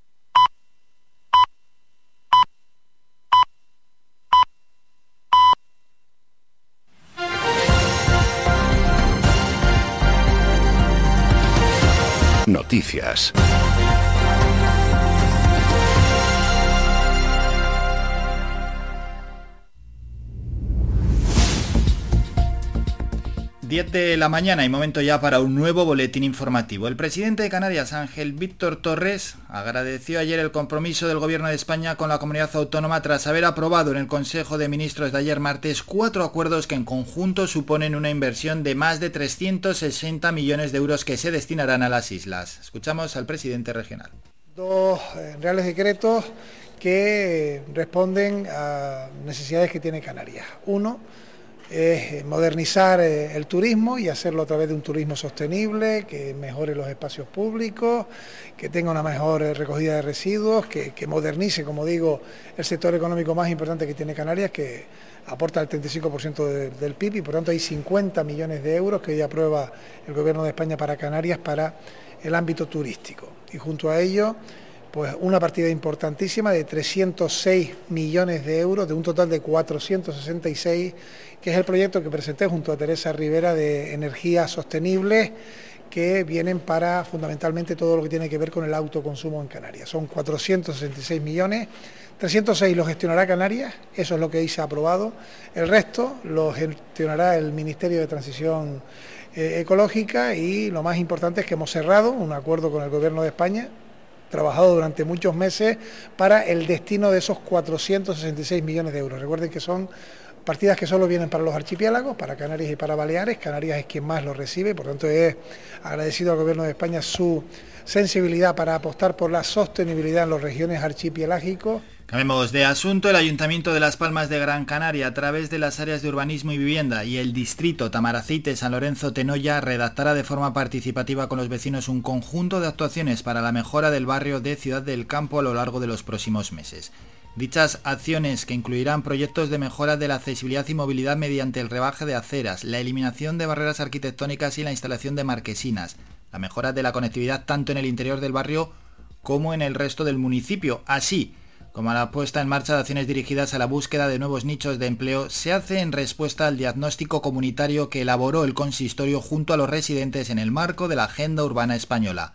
El edil de urbanismo, Javier Doreste. Lo principal son los problemas de conectividad dentro del propio barrio, problemas de accesibilidad, barreras arquitectónicas, etcétera.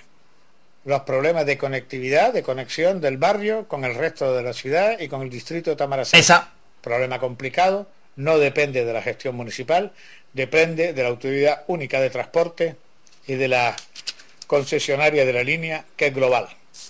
Ahí intentaremos mediar con Global para que se atiendan las peticiones de los vecinos. El consistorio contará para ello con la colaboración de técnicos externos que para que asesoren y proyecten las acciones urbanísticas correctoras en materia de accesibilidad y representantes de la asociación Mesumaría para que desarrollen el proceso participativo y las acciones de búsqueda de nuevos nichos de empleo en la zona. Javier Doreste de nuevo. Problemas detectados por los vecinos o en este diagnóstico. El paro, el desempleo muy alto en la zona. Para ello pondremos en marcha medidas que ayuden a los vecinos en la búsqueda de nuevos nichos de trabajo. No nos movemos de la capital donde la policía local ha incrementado la presencia y la vigilancia en el barrio de Arenales durante el último año para dar respuesta a las demandas vecinales. De esta forma, el Cuerpo de Seguridad Municipal llevó a cabo en 2021 un total de 603 intervenciones. Se tramitaron 321 denuncias y se gestionaron 225 incidencias a través del Centro Municipal de Seguridad y Emergencias en esta zona de la ciudad. Estos datos fueron dados a conocer ayer por el concejal de Seguridad y Emergencias del Ayuntamiento, Josué Íñiguez, quien explicó que por el tipo de incidencias y de delitos que se producen, esta zona es de patrullaje y control de la Policía Nacional. Aseguró Íñiguez que esto no es óbice para que la policía local participe en la vigilancia de la convivencia ciudadana.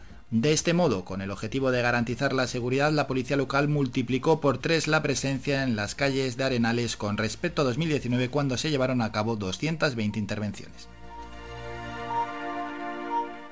Fuimos a la cumbre en Tejeda. El consejero de Empleo y Desarrollo Local del Cabildo de Gran Canaria, Juan Díaz, visitó ayer Tejeda en compañía del alcalde del municipio, Francisco Pereira, para conocer las mejoras que ha cometido el ayuntamiento en la sala para la formación del centro polivalente La Vaguada, con una subvención de 150.000 euros que el Cabildo le concedió el año pasado.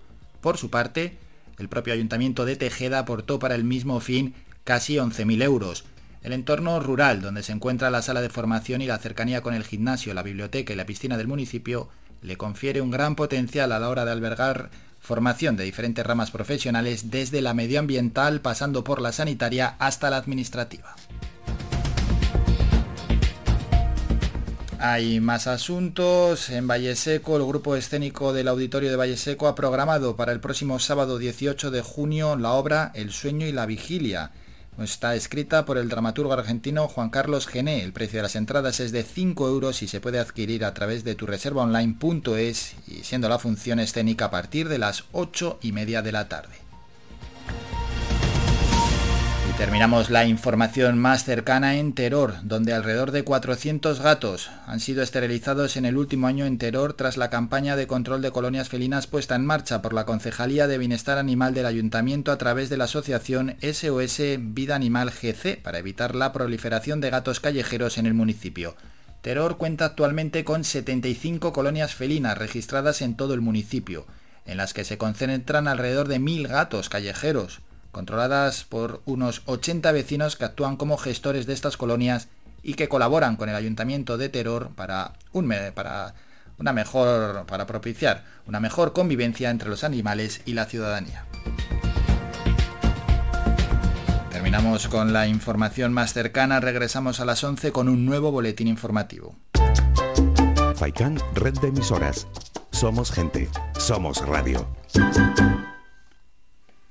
Antes de hablar de deporte y luego subir a la cumbre para charlar por última vez con Miquea Sánchez, algo más de música aquí en las mañanas de Faikan. Suena ella, Vanessa Martín, si pudiera.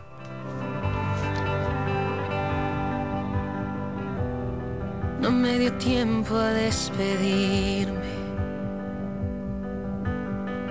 Aprendía con los años de lo que iba el cuento Querías esa seguridad que ni yo encuentro. Pero entendimos al final que así sería mejor. No me permitió un café ni un cómo estás ahora. Me recuerdo a tirones de tu abrigo largo. Te fiaba mi rutina, pero por encargo. Y me fui por querer ser la dueña de otros labios. Si pudiera volver, borraría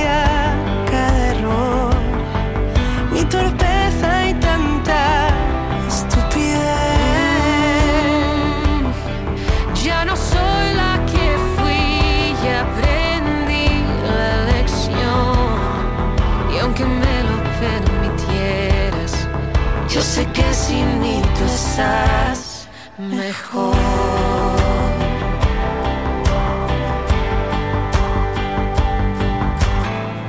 Caen las hojas del otoño y te me apareces. En reuniones con amigos te extraño tanto. En la huella de mi vida te agarraste fuerte, tan fuerte cuando acabamos y te vi sacar todas tus cosas de la habitación, tan solo me quedé con todo aquello que aún olía a ti. Crucé la puerta y sin mirar atrás dejé lo que me hacía feliz. No atendí cuando el destino me estaba gritando. Si pudiera borraría cada error, mi torpeza y tanta estupidez. Ya no soy la que fui, ya aprendí la lección. Y aunque me lo permitieras, yo sé que sin mí tú estás. Y te sueño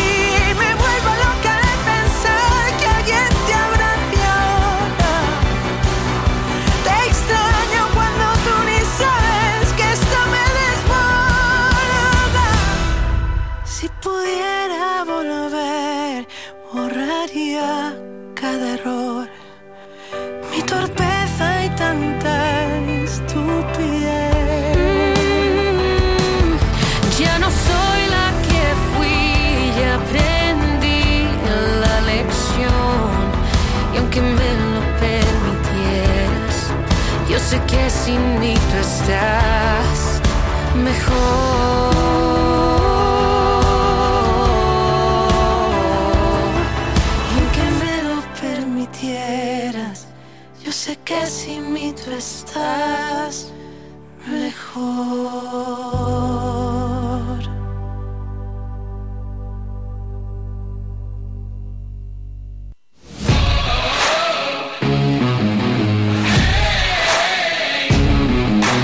La actualidad deportiva.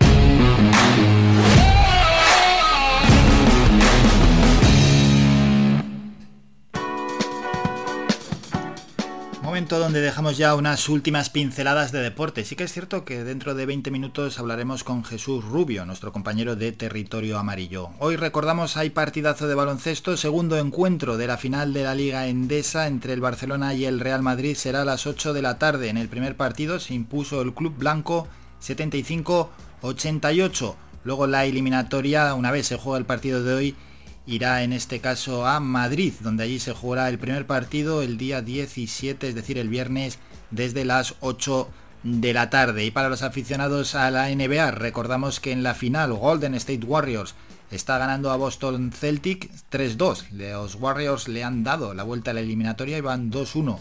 Se han puesto 2-3. El siguiente partido será marcan el horario a las 2 de la madrugada del viernes día 17. Eso en cuanto al mundo del baloncesto. En cuanto al mundo del fútbol, lo más interesante son los partidos ayer de selecciones en la Liga A dentro de la Nations League. Estos resultados, Alemania 5, Italia 2, Inglaterra 0, Hungría 4, Países Bajos 3, Gales 2 y Polonia 0, Bélgica 1. Recordamos que queda por jugarse ese partido el domingo en el Heliodoro Rodríguez López entre el Tenerife y el Girona. Se jugará desde las 8 de la tarde y será decisivo para subir a primera división. En el partido de este pasado sábado empataron a cero, ya lo saben, en Montilivi. Y en cuanto al mundo del tenis, partidos que se jugaron ayer, ya se está jugando sobre hierba. En Alemania, Bautista pasó a la siguiente fase, se tuvo que retirar Fusovic. Por su parte, Martínez cayó eliminado en Londres ante el argentino Cerundolo y quien también cayó eliminada en este caso en Berlín fue Muguruza, perdió 2-0 frente a la alemana Petkovic. ¿Qué partidos hay para hoy en el mundo del tenis? Pues tenemos lo siguiente. Van a jugar en Halle, en Alemania, jugará Carreño desde las 12 y media, Davidovich jugará en Londres también sobre hierba frente a de, a de Miñaur, será a partir de las 12 del mediodía y en cuanto al grupo de las féminas, no tenemos partidos destacados para hoy. Y el último apunte deportivo, local, el octavo campus Vitolo de fútbol, comenzará el próximo lunes 27 de junio con seis sedes para pulir el talento local en las instalaciones del Alfonso Silva de la Ballena de las Palmas de Gran Canaria, en Arucas, en el campo del Villa de Santa Brígida, en San Pedro Mártir, en Merenara y en El Paso, en La Palma son plazas limitadas para el campus de Vitolo y se calcula que en esta edición se superen los 130 inscritos. Con esta información deportiva y también esperando ¿no? que se resuelva el futuro de Vitolo, si viene o no viene a la Unión Deportiva Las Palmas, dejamos la información deportiva. Nos vamos rapidísimamente a publicidad y subimos hasta la cumbre para hablar con nuestro compañero Miqueas Sánchez. Escuchas Faikan Red de Emisoras, Las Palmas 91.4. Somos gente, somos radio. El equipo humano de Radio Faikan agradece a todas las empresas que han depositado su confianza en nuestros servicios publicitarios a lo largo de estos 35 años de continua emisión. Gracias a su apoyo nos hemos convertido en la emisora con mayor cobertura y audiencia en Gran Canaria. Visita nuestra página web radiofaikan.com para descubrir nuestras diales, promociones publicitarias, noticias y escucharnos en directo. ¿Quieres ir a la última como a ti te gusta en tu corte de pelo? ¿Eres hombre o niño y quieres estar más guapo? Vente al salón de peluquería Tomás. Además, para tu comodidad, no cerramos al mediodía. Importante siempre para atenderte como a ti te gusta. Pedir cita al 928 69 4009. Apunta bien, 928 69 4009. En la calle Leño Castillo 37, en las cuatro esquinas, San Juan Telde. Tu pelo merece el mejor trato y cuidado. Siempre en manos de profesionales. Salón de Peluquería Tomás. Por fin, Torino Seguros ya está en Telde. Hay un rayo de luz. Te ofrecemos los seguros de autos a terceros ampliado a partir de 109 euros al año. Ven y empieza a ahorrar. Puedes visitarnos de lunes a viernes de 9 a 1 y media y de 4 a 7 y media de la tarde. Nos encontramos en Los Picachos, calle 8 de marzo, local 1. Contáctanos en el WhatsApp 677 47 44 56. Torino Seguros. Nadie tiene estos precios. Faikan, red de emisoras. Somos gente, somos radio. Escuchas Las Mañanas de Faicán con Álvaro Fernández.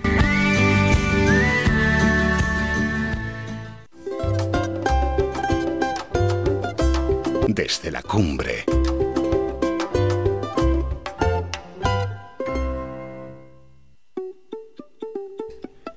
No es viernes, ¿no? Podría parecerlo, porque todos los viernes hemos subido hasta la cumbre. Siempre además nos esperaba Miquea Sánchez con su sección desde la cumbre para traernos la información de Tejeda y Artenara. Y como no, queríamos invitar a uno de nuestros colaboradores a que pasase por el programa en este miércoles, en este último programa, en este programa que sirve de despedida. Miquea Sánchez, buenos días. Buenos días Álvaro, Ma- malos para mi gusto. Bueno, bueno, alguno te escuchará, pensará que es viernes, se estará alegrando porque llega el fin de semana, pero no, es miércoles y, y también para mí mal, porque es una pena y además que ya yo creo que teníamos un, un ritmo buenísimo, ¿no? A la hora de poder transmitir toda esa información de la cumbre.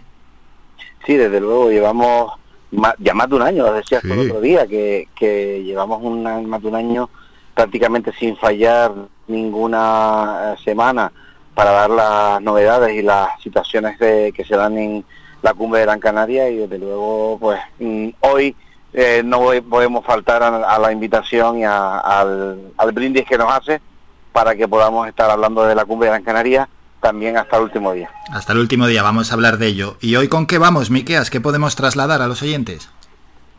Pues hoy tenemos eh, distintas eh, actividades, pues sobre todo una de las más importantes que ha mm, recibido una, un aluvión de beneficio, de, repercusión y de, y de felicitaciones, que fue la celebración el pasado sábado de la, las primeras jornadas de aprovechamiento de los recursos naturales en entornos rurales, dedicado concretamente a la biomasa, pues con una asistencia prácticamente completa, el Centro Cultural de Artenara estuvo prácticamente eh, lleno durante las casi cinco, cinco horas de, de la jornada.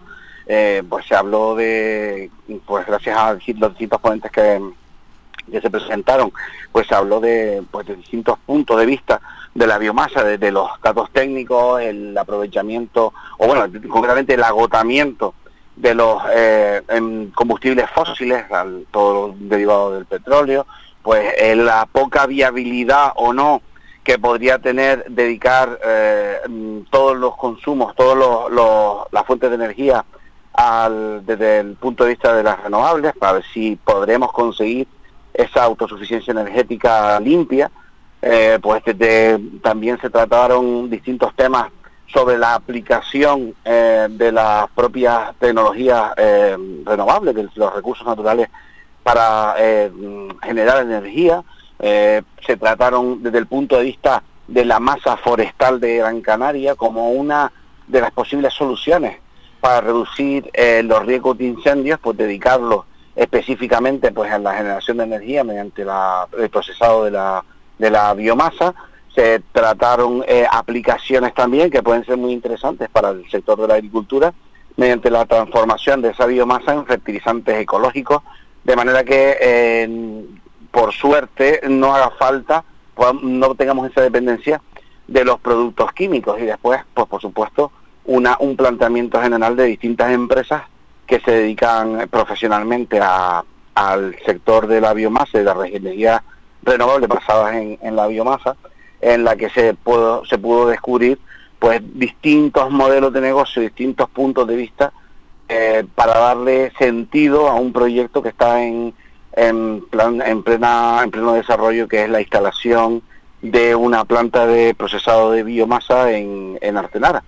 Así que desde luego fue una jornada muy mm, productiva, fructífera, con unas sensaciones por parte de los de los mm, asistentes, pues muy muy positivas.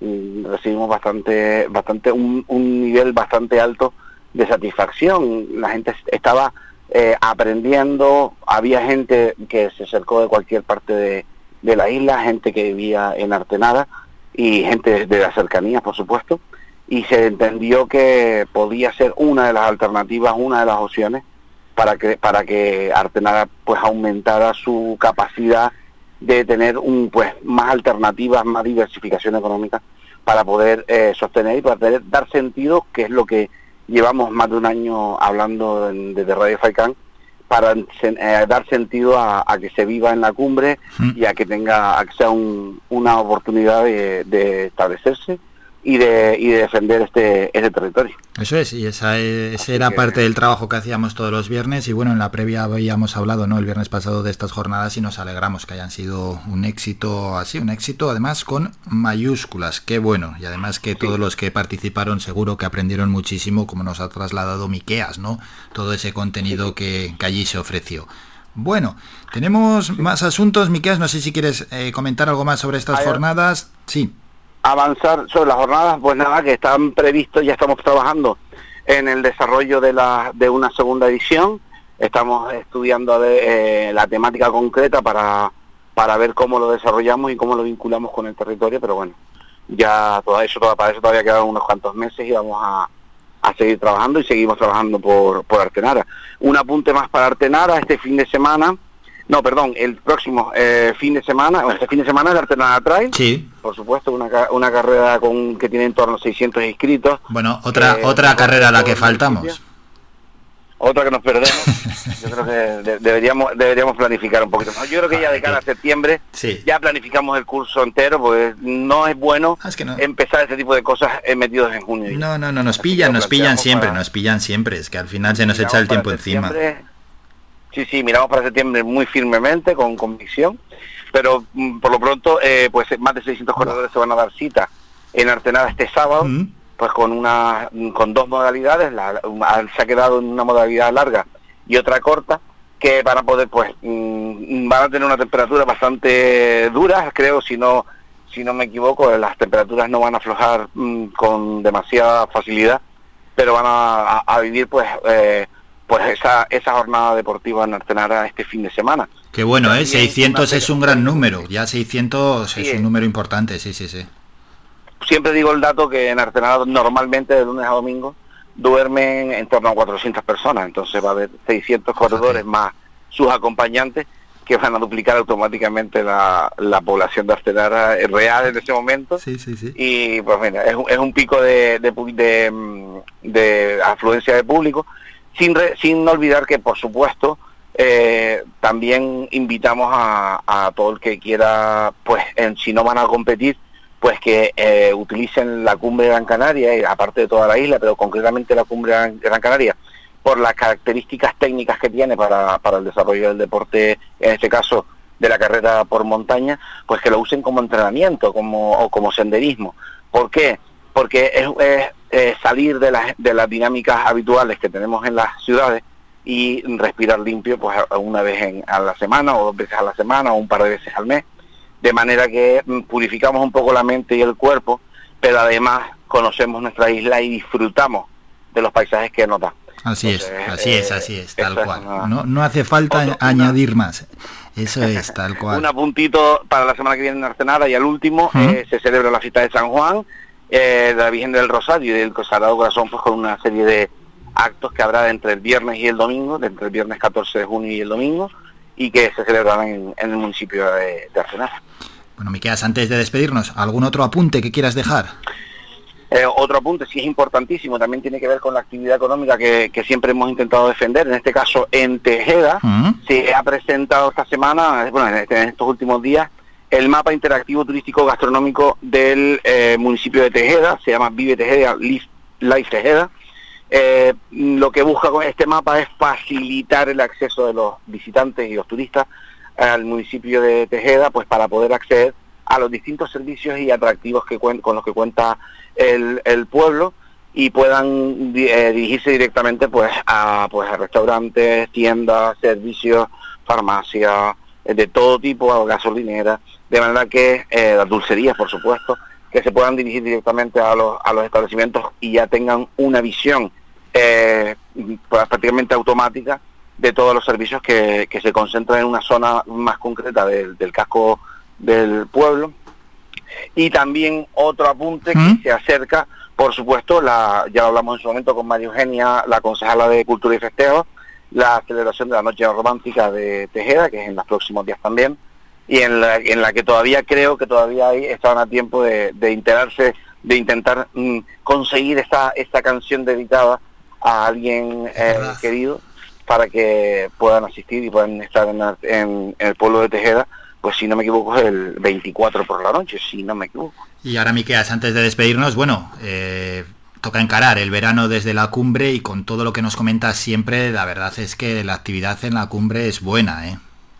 Sí, sí, no, no, no se para, recuperamos, por supuesto, se recupera, por supuesto, eh, las, las fiestas ya de populares, pues tanto eh, ahora viene San Juan en Artenara, eh, San, San, San Antonio en el barrio de Lugarejo, después la fiesta de la Cuita, que es la fiesta más grande de, de Artenara eh, en mes de agosto, que es el que el mes que pues es un revulsivo de todo tipo para para mm, el municipio. Y en Tejeda por supuesto también las fiestas de los pueblos se están empezando a organizar de los distintos mm, barrios del pueblo de Tejeda y además de cara a septiembre que es la fiesta de la Virgen del Socorro que también se está se está recuperando. La fiesta eh, la noche romántica va a ser el 25 de junio. 25, 25, sí, sí, sí. que es una noche mágica, se ambienta todo el pueblo para que para dar pie a esas parejas de enamorados o enamoradas que quieran eh, disfrutar su amor, vivirlo, pues en la cumbre de Gran Canaria, concretamente en uno de los pueblos más bonitos de, de España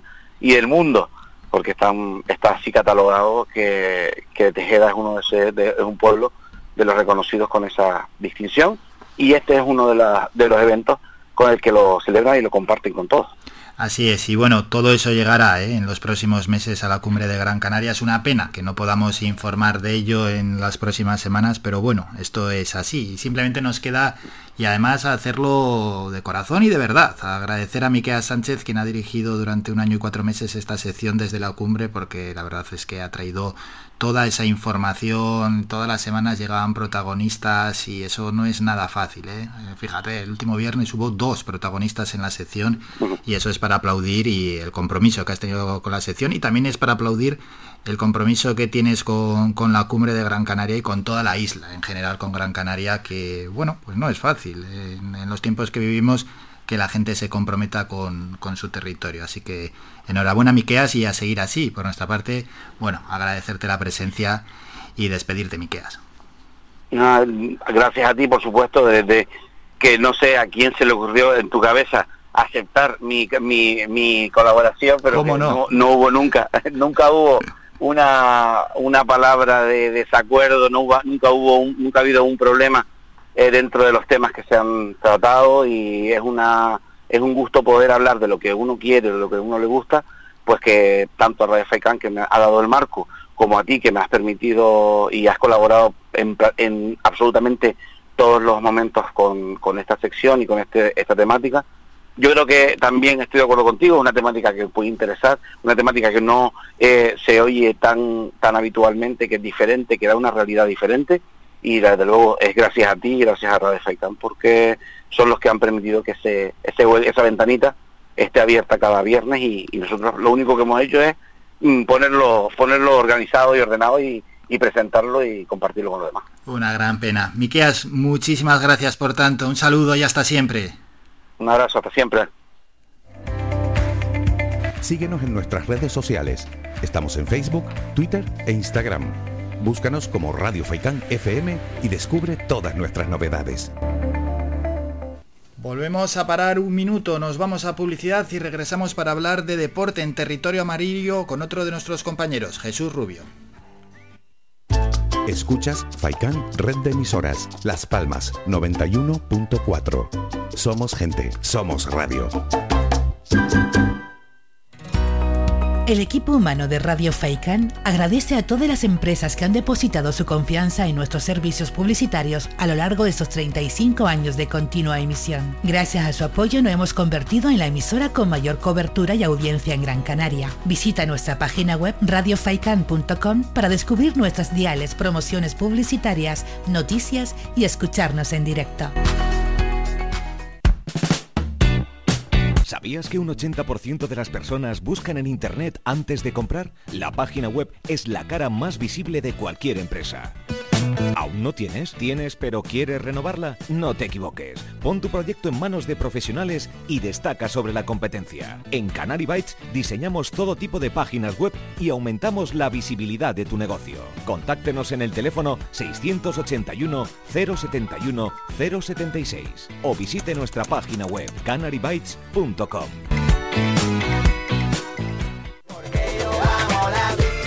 Torino Seguros por fin llega Telde. Trabajamos con todas las compañías de seguros a precios que nadie tiene en Canarias. Seguros para conductores nobles menores de 25 años desde 199 euros al año. Ven y visítanos de lunes a viernes de 9 a 1 y media y de 4 a 7 y media de la tarde. Estamos ubicados en Los Picachos en la calle 8 de marzo, local 1 teléfono 928 58 64 29.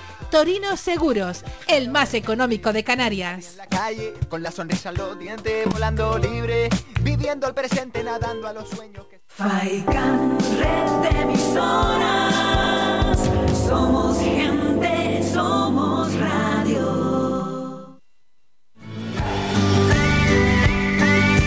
Escuchas Las Mañanas de Faikán con Álvaro Fernández.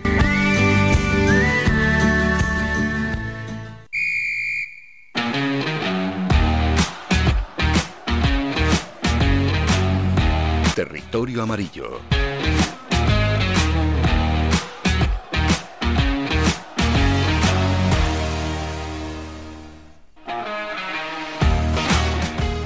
Otra sección que también adelantamos a hoy miércoles en nuestro último programa y que habitualmente era los jueves es Territorio Amarillo, donde durante un año y cuatro meses ha estado convocado Jesús Rubio y siempre ha acudido de manera puntual y casi, bueno, y brillante, sin duda alguna, a su cita con la información deportiva y principalmente ¿no? con la actualidad de nuestros dos grandes equipos como son la Unión Deportiva Las Palmas y el Club Baloncesto Gran Canaria. Jesús, buenos días. Muy buenos días Álvaro. Bueno Jesús, tenemos que informar un poquito y luego ya al final, aunque me da una pena enorme, tendremos que, que despedir la sección y, y, despedir el programa. Pero bueno, vamos con la, con la información deportiva, Jesús, que al final también es algo que nos apasiona y hay que hablar, bueno, hay que hablar antes de nada de esa finalísima del playoff de ascenso a primera división entre el Girona y el Tenerife en el primer envite 0-0. ¿Cómo lo viste? Pues Álvaro, yo creo que fue un poco lo que todos nos esperábamos, ¿no? Al fin y al cabo el Tenerife lo que le ha llevado hasta estos playoffs y hasta hasta la final de los playoffs ha sido siempre una posición defensiva, ¿no? El Tenerife salió en el campo en Montilivio, en el campo del Girona, a defenderse y aguantar resultados para llegar con todas las vidas posibles a la vuelta en su casa, ¿no? Y el Girona, el partido da la sensación de que si llega a durar 90 minutos más, el Girona tampoco hubiese podido conseguir el gol. Es cierto que tuvo el dominio del partido y ciertas ocasiones, pero el Tenerife estaba muy cómodo en ese bloque bajo y el partido yo creo que la primera batalla psicológica se la ha llevado el Tenerife porque han conseguido lo que han querido, eh, defender, defender el resultado y llevar un 0-0, que recordemos que si al final de los 120 minutos en el Leodoro Rodríguez López el partido está empate, el Tenerife será el equipo el nuevo equipo de primera división. Eso es, el partido será el domingo a las 8 de la tarde, no sé si tienes algún favorito.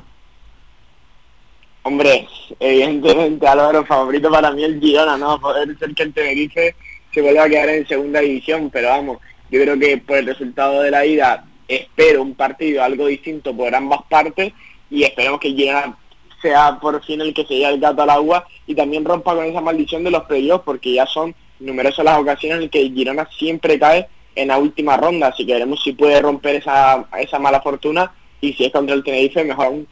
Veremos a ver, eso es. El año que viene tiene que haber derby, ¿no? En segunda división. Claro, claro, Álvaro, la tradición del derby no puedo perderla. No, bueno, en cualquier caso la emoción va a ser máxima ¿eh? en ese partido. Recordamos domingo a las 8 de la tarde. Y en cuanto a la información de la Unión Deportiva Las Palmas, Jesús, todo pasa por esa rueda de prensa ¿no? que dio Miguel Ángel Ramírez la semana pasada y donde dejó bastantes titulares, entre ellos esa posible salida de 10-12 jugadores de la plantilla.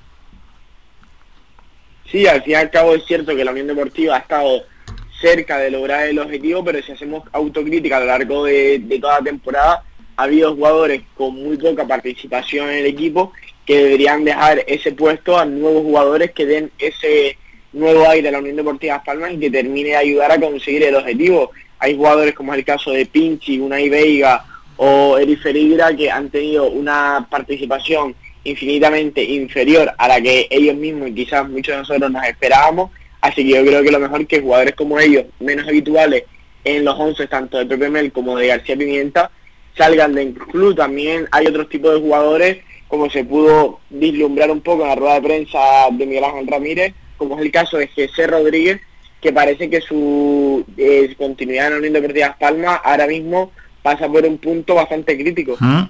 Ya, ya, ya, es que después del partido se vino muy arriba, echándole la culpa al entrenador y luego que no, asegura su continuidad. Bueno, tampoco nadie se ha llevado las manos a la cabeza cuando se dijo, bueno, no sé si voy a seguir. Mm, no, un jugador de su talla yo creo que este año no ha cumplido con lo esperado.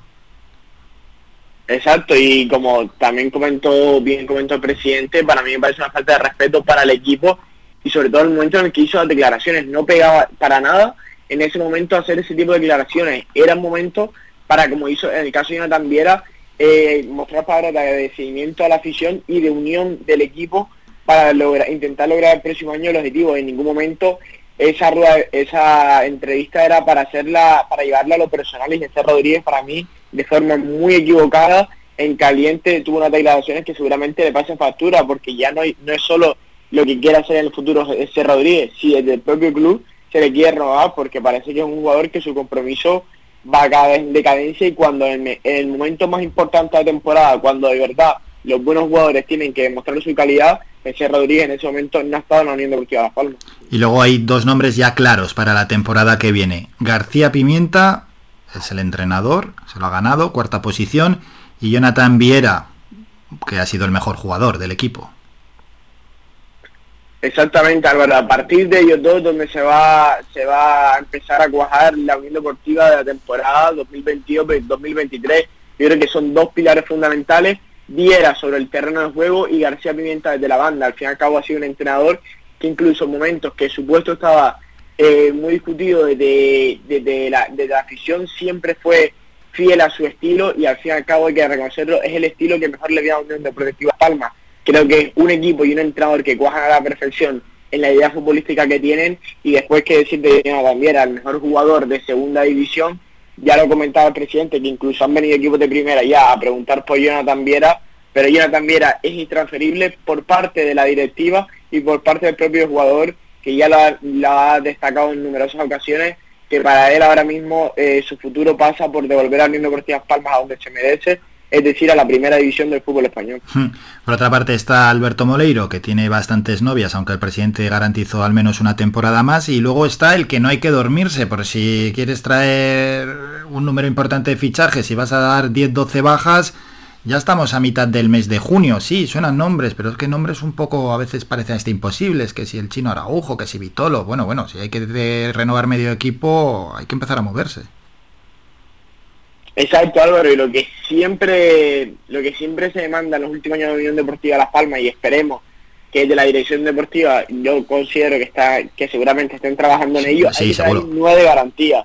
Al fin y al cabo hay que garantizar el gol. El gol es cierto, hay que pagarlo, el gol es caro, pero es que eh, los equipos que finalmente siempre, año tras año, terminan consiguiendo el ascenso, es cuando tiene un jugador en su plantilla que te asegura mínimo 20 goles. La, la última, la última Unión Deportiva Palmas que logró la ascenso primera fue con un Sergio Araujo que logró 25 tantos para devolvernos a primera. Así que el gol es caro y el gol hay que pagarlo, pero si de verdad quieres tener bastantes más opciones que este año de ascender en la temporada que viene, la, dirección deportiva tendrá que traer y acertar con el posible 9 que te traigan, porque al fin y al cabo este año es cierto que Sadiku ha tenido un muy buen final de temporada, pero si te a los números, a lo largo de la temporada son números muy tímidos para lo que debería ser un 9 de un equipo que quiera ascender a primera. Así que para mí, una de las claves en esos 10-12 fichajes que se quiere hacer es dar en la clave y, de verdad gastarte el dinero en una posición de 9. Habrá que ver también qué renueva este año la Unión Deportiva Las Palmas. el día de ayer se conocía, para mí, muy importante también,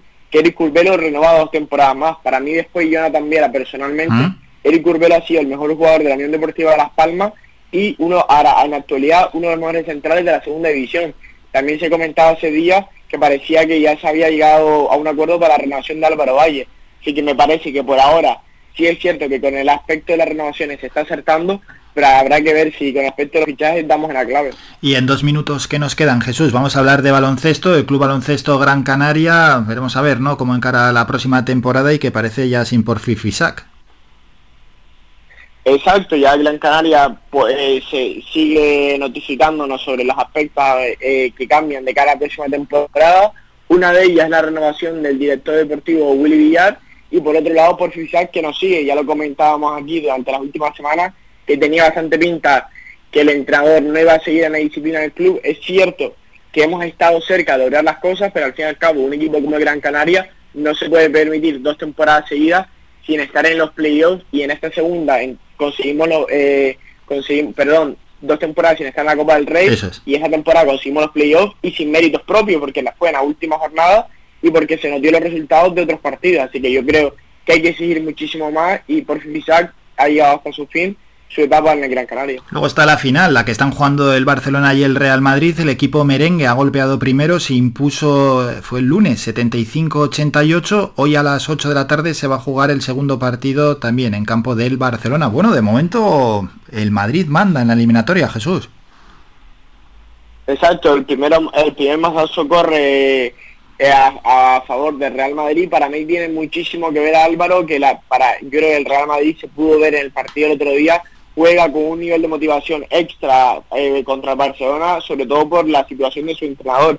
Ya está recuperado, ya está entrenando al equipo. El otro día no pudo estar en el Palau, pero se notan los jugadores que quieren, tienen esa hambre de conseguir el título para dedicárselo a su míster después de, eh, del infarto que sufrió. También una pena la lesión de Random. En la primera parte, eso, esa rotura de ligamentos, que yo creo que las imágenes, si alguien las ha podido ver, yo creo que nos duele a todo el mundo, ¿no? Veremos el Real Madrid si sigue y vuelva a dar otro masazo con el 2-0 en el Palau esta noche contra Barcelona, pero la serie tiene muy buena pinta y seguramente estará igualada hasta última hora. Bueno, pues llega el momento de despedirnos. La sección la hemos hecho siempre durante un año y cuatro meses, todos los jueves, y hoy no podía faltar Jesús Rubio, también otro de nuestros colaboradores aquí en el programa, en este programa de despedida, y agradecerle y además de una manera enorme su presencia siempre los jueves, pero también ha llegado a participar lunes o viernes en actualidad deportiva con también con otros compañeros y principalmente con Manolo Morales. Jesús, muchísimas gracias. Te agradecemos la presencia y además en una sección que cada vez iba más fluida, eh, daba igual el deporte que, que, te preguntara, lo sabías absolutamente todo y has trasladado, bueno, muchísima información y era un auténtico placer eh, charlar y charlar sobre deporte y la verdad es que es una pena tener que cortar el programa así de manera tan radical, pero la verdad es que pasábamos ratos muy muy buenos y espero que los oyentes así también los hayan disfrutado en tantas y tantas veces que hemos hablado aquí en las mañanas de Faikan. Jesús, muchísimas gracias por todo esto. Igualmente, muchísimas gracias a ti. La verdad que la oportunidad que se me ha dado de Radio Faikan ha sido bastante bonita para mí, es algo que me voy a llevar para siempre. Al fin y al cabo, como tú bien has comentado, durante este año y cuatro meses ha habido una mejora progresiva brutal por parte de ambos. Yo creo que ha sido sobre todo muy fluido también gracias a ti porque siempre me has puesto muy fácil. Y muchas gracias porque siempre a pesar de las dificultades, de esos errores de principiante, siempre has estado ahí, siempre me has ido apoyando eh, desde tu parte y de por parte de la radio y la verdad que ha sido un enorme placer y es algo que siempre me llevaré para mí, esta gran oportunidad que me ha ofrecido Radio Faikán. Qué grande, muchas gracias por todo Jesús, un saludo y hasta siempre. Igualmente Álvaro, hasta siempre. Somos la mejor información, música y entretenimiento. Las mañanas de Faikán. Toca pasar a la siguiente sección, será la vuelta de publicidad porque nos tienen que dejar un minuto para preparar las cámaras e ir con la sección Los eSport en la onda, esa sección donde siempre los miércoles, esta vez nos coincide sí, Hablamos con expertos sobre videojuegos, sobre eSport y en este caso será Gustavo Moiche, quien por cierto ya ha estado alguna vez aquí en el programa. Nos va a hablar del campus de verano de drones de Arucas, que se va a celebrar en nada, en breve ya llegará.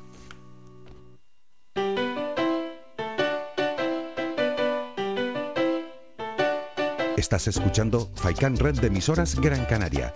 Sintonízanos en Las Palmas 91.4. Faikan Red de emisoras. Somos gente, somos radio.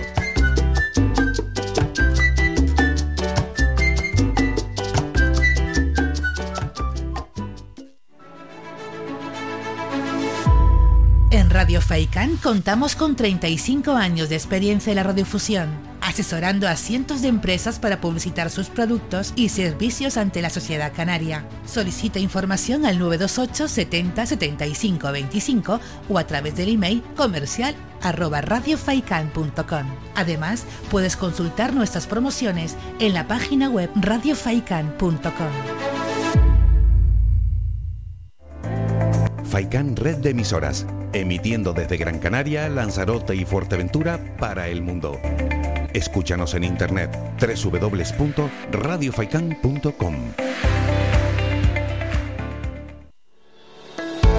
De lunes a viernes a la una de la tarde en Radio Faikán hablamos de salud con el doctor Vázquez. Te ofrece claves y consejos para una vida más saludable. Y todo el año, las 24 horas del día te atienden el teléfono 644 92 91 90. Recuerda 644 92 91 90. Para más información visita joseluisvázquez.es o escribe a info arroba joseluisvázquez.es. Estará encantado de atenderte. Y no lo olvides, preocupado por la caída del cabello, la loción celularis te ayuda a fortalecerlo. En herbolarios y para farmacias pide celularis capilar y descubre su alta acción anticaída, anticaspa y antigrasa.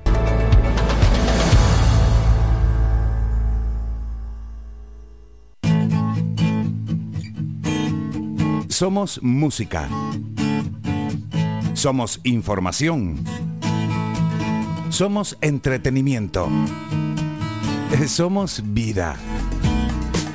Somos Radio Faikán. Somos gente. Somos radio. Somos gente, somos radio.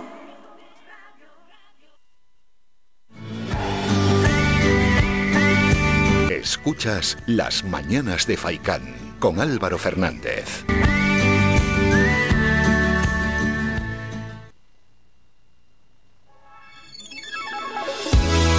Los esports en la onda.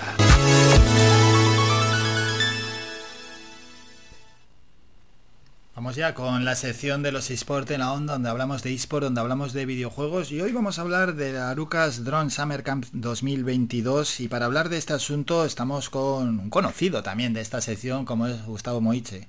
Gustavo, buenos días. Buenos días Álvaro, un saludo a toda la audiencia de Radio Faitam, ¿qué tal? Bueno Gustavo, hoy nos toca hablar de drones y concretamente también de una actividad que se va a celebrar en Arucas. Antes de hablar del drone en general, eh, tenemos que presentar ¿no? este Arucas Drone Summer Camp para este año 2022. ¿Cómo llega? ¿Cómo se presenta? La verdad que con, con muy buenas expectativas, ya la gente inscri- inscribiéndose, los chavales eh, pidiendo información y de momento el ritmo de inscripción está siendo muy muy alto. Estamos muy contentos. Qué bueno. Eh, ¿A quién se dirige concretamente? Porque has comentado chavales, me imagino que ahí hay una franja de edad más o menos, Sí, ¿no? Está eh, limitado. Sí, de 12 a 18 años. De 12 a 18 años. Bueno, bien, bien. Luego, ¿cómo, ¿cómo se va a desarrollar más o menos? Es decir, ¿cuánto dura en las diferentes semanas? ¿Qué es lo que se va a hacer? Bueno, mm, se va, a estipular para que esté en el espacio de- del mes de julio, que comprende el mes de julio, pero va a estar distribuido en cuatro semanas. No quiere decir que el, el campus dure un mes para todas las personas que asistan, sino que pueden elegir entre esas cuatro semanas pues, las que más le convengan, porque el mes de julio es el mes de vacaciones por excelencia, entonces pues muchas familias eh, pues van de vacaciones, pues pueden ir eligiendo pues la primera semana, la segunda semana, la tercera semana y así pueden ir distribuyendo el tiempo. Hmm. Aquellos que no tienen mucha destreza con el dron pueden participar igualmente. Por supuesto, ahí no hace falta tener una, una base porque más que nada es, el objetivo es de iniciación y más que nada por ese primer contacto con el manejo del dron, ¿no? Para inscribirse, los que van bien, ¿no? Las inscripciones, pero todo aquel que quiera inscribirse, ¿cómo lo puede hacer? Bueno, principalmente pues tenemos en el, enlace que ya lo estamos poniendo en las redes sociales, pueden llamar al, propio ayuntamiento, eh, ponerse en contacto con nosotros y, hay un formulario que ya pues está ya en, la red y está en internet y ya pueden acceder, pero siempre estamos abiertos para todas las posibilidades, pueden llamar, pueden contactar, mandar mensajes y siempre estamos respondiendo. Bueno, qué bueno, ¿eh? Qué bueno, además, siempre el trabajo que estáis haciendo con esto de campus, con los diferentes campus de verano, y esta vez ha tocado eh, el dron, y bueno, un dron, un aparato que tiene muchísimo tirón. Totalmente. Eh, aparte, em, en mi caso, eh, soy operador de dron, de, dron también recientemente, y, ha sido una evolución como videomaker, que sabes que soy videomaker, entonces, pues ha sido una evolución para el campo audiovisual y la verdad que me, ha, atrapado totalmente, porque al final tienes un concepto del uso del dron que cuando ya te metes en normativa, restricciones, eh, dónde volar, dónde no volar, pues te das cuenta de la, altísima responsabilidad que tiene el uso, el pilotaje, el manejo de, estos dispositivos, ¿no? Porque mm. al final son, son aeronaves. Eso es, aquí en nuestra isla, en Gran Canaria, mm, hombre, hay zonas que lógicamente estará prohibido el vuelo, cerca del aeropuerto, etcétera, ¿no? Las restricciones más o menos así en general, ¿cómo suelen ser? Mm, a ver, normalmente cuando se habla de dónde volar hay que mirar los, escenarios, ¿no? Porque para hacer, no hacerlo muy farragoso, porque hay que entender bien, muy bien la normativa, porque tenemos lo que es el vuelo recreativo, donde podemos estar volando en línea de visión que podemos ver el, el dron, pues, por ejemplo en el, en, el, en el, campus, para centrarnos ahí, pues vamos a estar volando pues no más de 20 metros, no más de 50 metros de altura. Y como es a nivel recreativo, pues ahí sí tendríamos posibilidad de estar volando. Lo único es el, tema de, la, de los ETR, que son las zonas controladas, ¿no? Pues ahí pues está prohibido volar a no ser que, puedas, tengas la, titulación pertinente y tengas la autorización pertinente y sigas la normativa pertinente. En ese caso, ahí sí que tienes que tener en cuenta todas las restricciones que hay, pero a nivel recreativo, que es lo que vamos a fomentar en el campus Aruca Drone Summer Camp 2022, es el hecho de tener en cuenta pues las pautas básicas para, para manejar el, el dron, pero siempre en línea de visión, que podamos ver el dron. No se trata de, de, volar el dron y, estamos en Arucas y nos vamos a Tejeda. Y perderlo, claro, claro. Con, el móvil, ¿no? Ya, eso ya sería en otro escenario, ¿no? Pero sí que es cierto que vamos a estar pues, en, los colegios, en un polideportivo, eh, o sea, todo controlado y siempre respetando todas las normativas y hacerlo entender a la chavalería que se inicia en este mundo tan apasionante. Bueno, pues esa normativa cada vez más concreta, ¿no? Para poder volar el dron, cuando aparecieron los drones, pues no había una normativa muy muy clara, pero cada vez se va mejorando esa normativa para poder volar los drones, que como creador de contenidos y de vídeos, mm, hombre, eh, para determinado tipos de vídeos, el dron, las imágenes aéreas, la verdad es que le dan un salto de calidad enorme. Es espectacular, aparte eh, te sientes en, el aire, ¿no? Porque ves todos esos planos y no solo a nivel, a nivel profesional, sino todas las posibilidades laborales que tienen, que podemos hablar de ese tema también, ¿no? Porque las tienen, o sea, el hecho de, utilizar los planos, combinarlo con el plano terrestre, ¿no? Y el plano aéreo, pues te da es que eh, no, no tienes límites para, para, desarrollar tu imaginación. Cuando se habla de que el límite está en el cielo, pues imagínate tú, ¿no? Sí, de verdad que sí. Y para llegar a cierto nivel, un nivel bueno para volar drones, bueno, un nivel bueno, un nivel para, vamos a ver, para poder hacer estas imágenes que luego se puedan utilizar en vídeos, que sí, que es un nivel óptimo. Mm, ¿Es complicado, Gustavo, llegar a ese nivel? ¿Se requieren muchas horas de manejo? Bueno, es que al final como todo, Álvaro. es Bueno, pero ahí ya sabes, hay algunas actividades que cuestan más que menos. Otras, Sí. unas más y otras menos. Y también, bueno, puede ser que con el avance de la tecnología, eh, el poder manejar los drones se haya hecho algo más sencillo. Lo que pasa es que al final un, un, un dron, un dron, perdón, o un UAS, ¿no? En este caso, eh, cada vez vienen eh, con más complejidad y tienen más sistemas automatizados. ¿Qué quiere decir? Que son drones ya con un carácter profesional. Hay que diferenciar el dron profesional con el dron recreativo donde realmente es como estar pilotando o conduciendo un coche automático o un coche eh, que no sea no tenga esa esa esa eh, maniobrabilidad esos aspectos eh, eh, técnicos que puedan tener entre un coche de hace 20 años que un coche actual no pues lo mismo con el dron.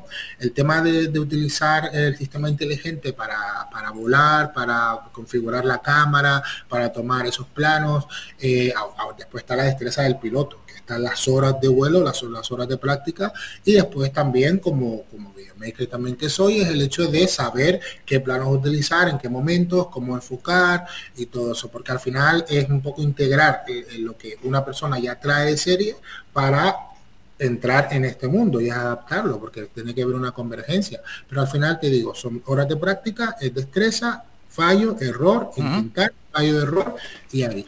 Y para iniciarte, ¿cómo es, eh, ¿qué recomiendas? Eh, imagínate, ¿no? una persona que no sabe nada de drones y quiere empezar a volar drones. Bueno, lo fundamental es el Aruca Drone Samarcand 2022. Es contactar con nosotros, que, que se informen de- del campus que vamos a organizar en este mes de julio y una persona que no tenga ni idea de lo que es un dron, pues ahí va a aprender lo que es un dron, ¿vale? Lo que es un, UAS, un, un UAS, un, un aparato, una aeronave, cómo se maneja, las pautas fundamentales para, para empezar a, a volar y a partir de ahí eh, es, es práctica, pero fundamentalmente es darle a entender lo que significa el, el aeronave y sobre todo los riesgos que contrae, porque hay, hay una, una concepción errónea del, del término dron, porque también, como dijiste antes, el hecho de cuando llegaron los drones, pues nadie sabía lo que era, ¿no? Aunque ya estaba hace, hace tiempo, porque estamos hablando del año 2010, 2013, que es cuando ya empiezan a entrar los primeros drones con las primeras marcas. Lo que pasa es que al llegar aquí en España, pues sabes que en España pues no llega de aquella manera. Y entonces pues claro, eh, los drones llegaron, no se sabía lo que había, lo, lo que era, pues empezaba a volar sin control, sin regulación.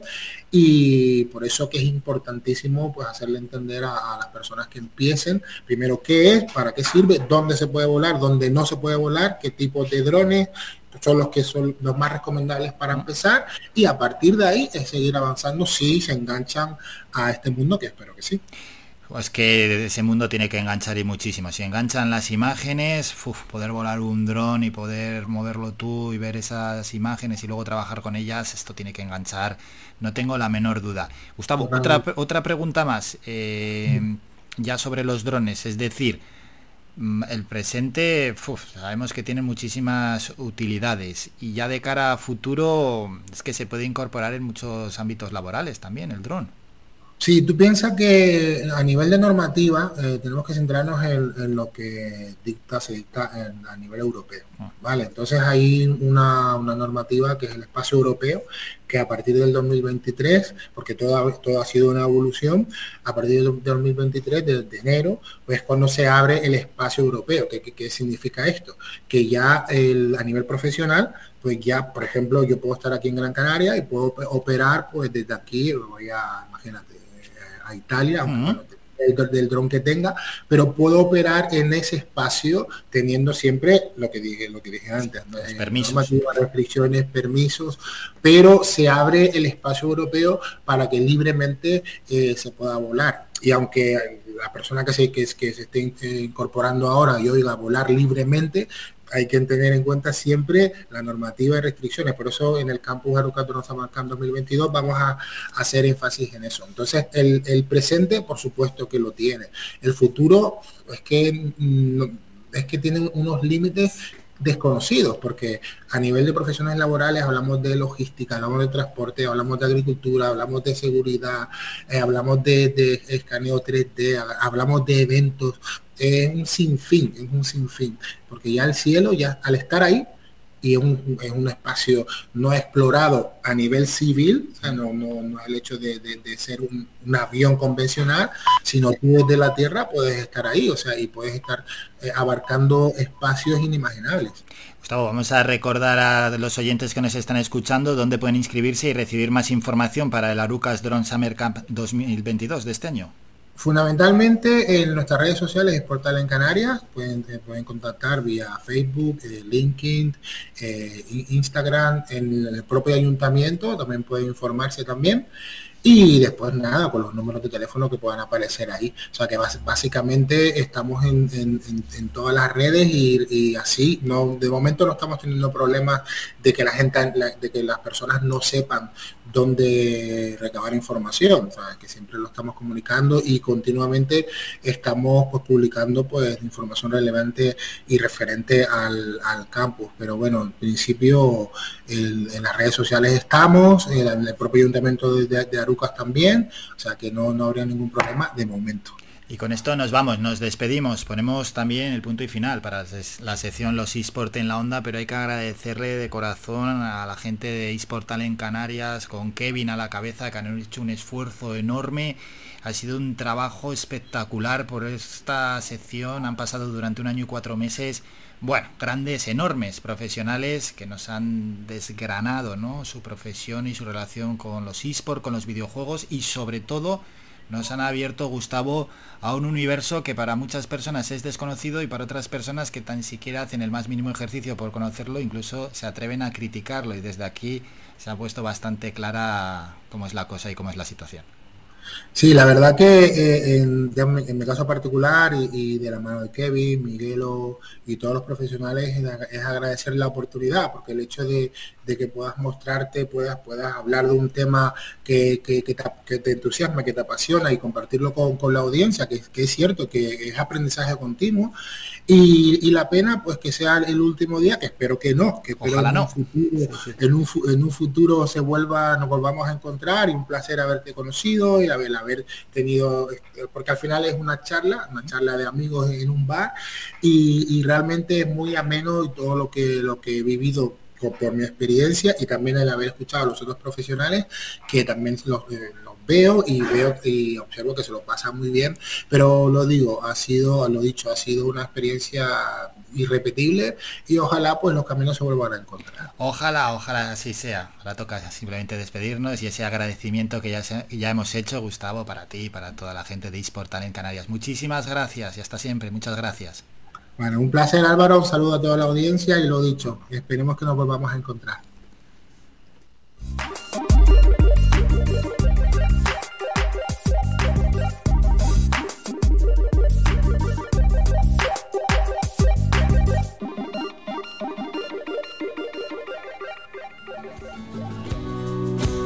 Nos toca otro breve parón y la última protagonista del día, antes de la despedida, será la psicóloga Soraya Puerma en su sección Mentalízate, que además siempre entra los miércoles a estas horas, Soraya, en su sección donde nos habla de psicología y en el último programa de hoy nos va a recordar la importancia que tiene la psicología y el papel del psicólogo en la sociedad. Un minuto y volvemos con más asuntos. Escuchas Faikan Red de Emisoras. Somos gente, somos radio.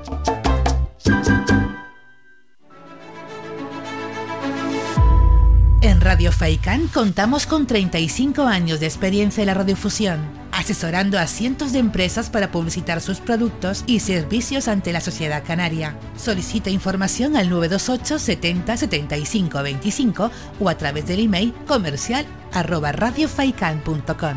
Además, puedes consultar nuestras promociones en la página web radiofaikan.com. Y si tengo que. Si necesitas reciclar cualquier tipo de material, acuda al centro de reciclaje en Arinaga. Aceptamos todo tipo de residuos, a excepción de materiales peligrosos. Estamos ubicados en la calle Los Cactus, en la bajada al muelle, en Arinaga. Permanecemos abiertos de lunes a viernes desde las 7 y media de la mañana a 6 de la tarde. Los sábados de 7 y media de la mañana a 2 de la tarde. Teléfono de contacto 670 44 57 06. Me quedo, me quedo, me quedo. ¿Sabías que un 80% de las personas buscan en Internet antes de comprar? La página web es la cara más visible de cualquier empresa. ¿Aún no tienes? ¿Tienes pero quieres renovarla? No te equivoques. Pon tu proyecto en manos de profesionales y destaca sobre la competencia. En Canary Bytes diseñamos todo tipo de páginas web y aumentamos la visibilidad de tu negocio. Contáctenos en el teléfono 681 071 076 o visite nuestra página web canarybytes.com. Toma nota de este teléfono. La Asociación Benéfica ONG Ser Humano ofrece una línea para luchar contra la soledad no deseada. Si eres una persona mayor, llama al 900-953-439 o al 900-953-437. Llama o comparte este teléfono gratuito con quien pueda necesitarlo. Cuidemos a quienes nos cuidaron. Proyecto financiado por la Consejería de Derechos Sociales del Gobierno de Canarias. Faikán Red de Emisoras, emitiendo desde Gran Canaria, Lanzarote y Fuerteventura para el mundo. Escúchanos en internet www.radiofaikan.com. Somos gente, somos radio.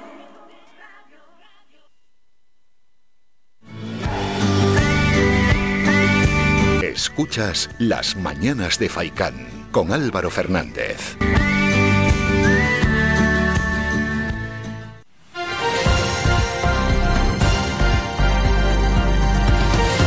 Noticias.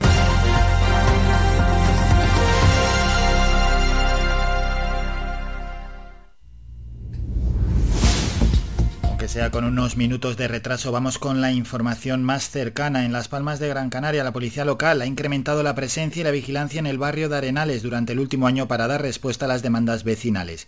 De esta forma, el Cuerpo de Seguridad Municipal llevó a cabo en 2021 un total de 603 intervenciones, se tramitaron 321 denuncias y se gestionaron 225 incidencias a través del Centro Municipal de Seguridad y Emergencias en esta zona de la ciudad.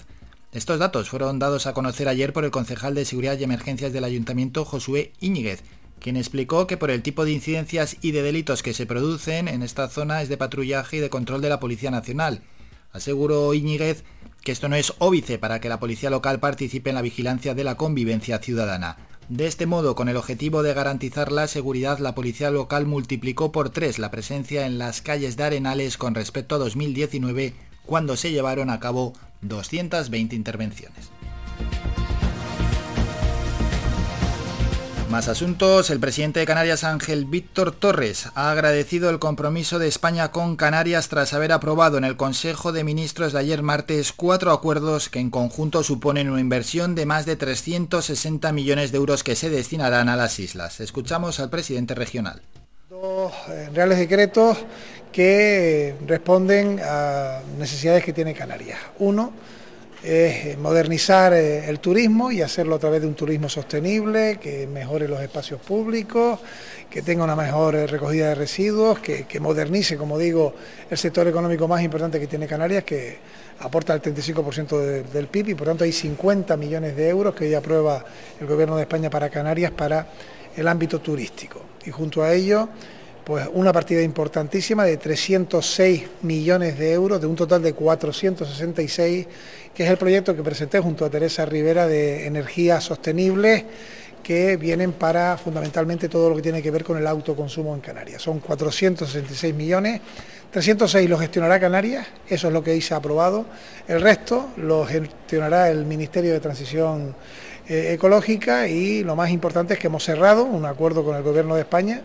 trabajado durante muchos meses para el destino de esos 466 millones de euros. Recuerden que son partidas que solo vienen para los archipiélagos, para Canarias y para Baleares. Canarias es quien más lo recibe, por tanto es agradecido al Gobierno de España su sensibilidad para apostar por la sostenibilidad en las regiones archipielagicos Pasamos a la información de Telde, donde el gobierno local continúa sus visitas a los barrios y días atrás recogió las inquietudes vecinales de un grupo de residentes del barrio de Valle de los Nueve Bajo, con una población de alrededor de 2.000 personas.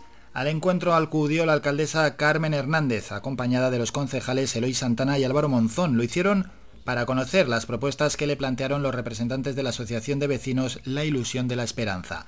Entre las necesidades que le trasladaron está la mejora de la plaza y el escenario del barrio. el reasfaltado de algunas de sus calles y la petición de incrementar la seguridad vial en la carretera general propiedad del Cabildo.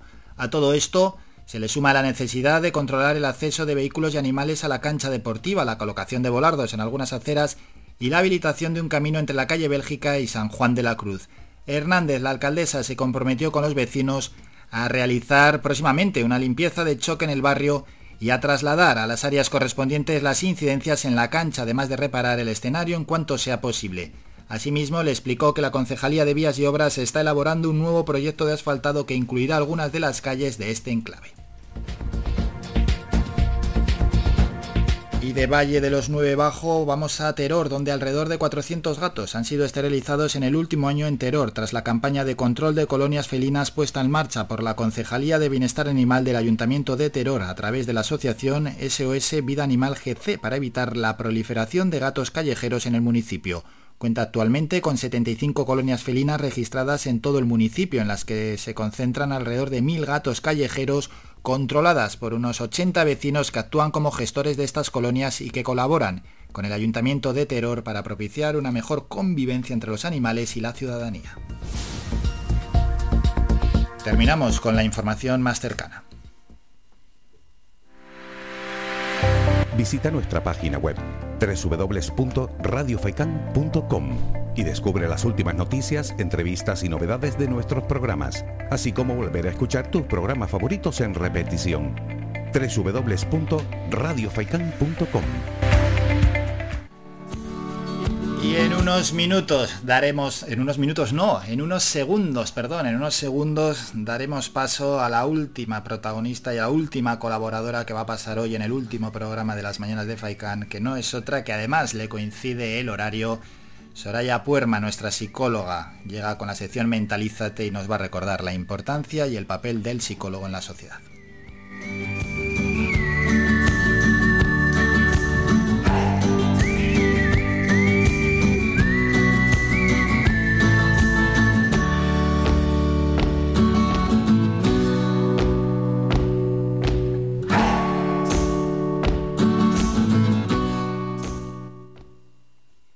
Ese momento en el que vamos con nuestra sección de psicología, mentalízate, y ese momento en el que saludamos a la psicóloga Soraya Puerma. Soraya, buenos días. Buenos días, Álvaro. Bueno, Soraya, ya lo hemos ido diciendo, ¿no? A lo largo del programa, que hoy es el último programa que hacemos de las mañanas de Faikan y es la última sección y la última protagonista que vamos a tener en el programa eres tú. Bueno, antes de nada, decirte y agradecerte que ha sido un auténtico placer contar contigo durante este año y tres, cuatro meses más o menos que hemos estado aquí todos los miércoles en las mañanas de Faikan. Sí, para mí ha sido un placer, una experiencia nueva y sobre todo lo que más me ha gustado no ha sido pues compartir eh, todo lo que yo pueda tener, darles a, a lo que son nuestros oyentes, ¿no? Eh, pues herramientas, explicarles, quitarles pues ciertos mitos o ciertas cosas y acompañarles. Y la verdad que ha sido muy grata y enriquecedora. Pues muchas gracias. Para mí también, porque he aprendido muchísimo sobre la psicología, que ahora vamos a hacer un pequeño resumen de todos los campos que abarca, de las terapias, tratamientos, etcétera, que hay. Y por supuesto, mm, ha sido derribando algunos tabúes, ¿no? Y, falsos mitos que hay en torno a la psicología. Exacto, ¿no? Lo primer mito que siempre, ¿no? Que tratamos en los primeros programas eh, fue que la gente se cree que ya psicólogo es porque tengo un problema o, como decían antes, ¿no? Estoy loco, eh, no voy a ir al psicólogo, ¿no? Porque yo no estoy loca, a mí me hace falta ayuda, ¿no? Y al final, durante este año, ¿no? Hemos aprendido, ¿no? Hemos intentado transmitir que es, tan amplio, ¿no? Eh, la vertiente de, un psicólogo, ¿no? Desde terapias de pareja, desde terapias con los niños, terapias familiares, grupales, y se puede abarcar tantas situaciones, ¿no? Hasta el hecho de, venir sin ningún problema, sino simplemente, oye, quiero crecer como persona, quiero descubrirme más a mí mismo, a mí misma, ¿no? Y desde ahí, pues, la necesidad de tener a alguien, ¿no? Eh, delante donde se sientan que no son juzgados, que pueden hablar claramente, ¿no? Y que puedan expresar sus miedos e inseguridades.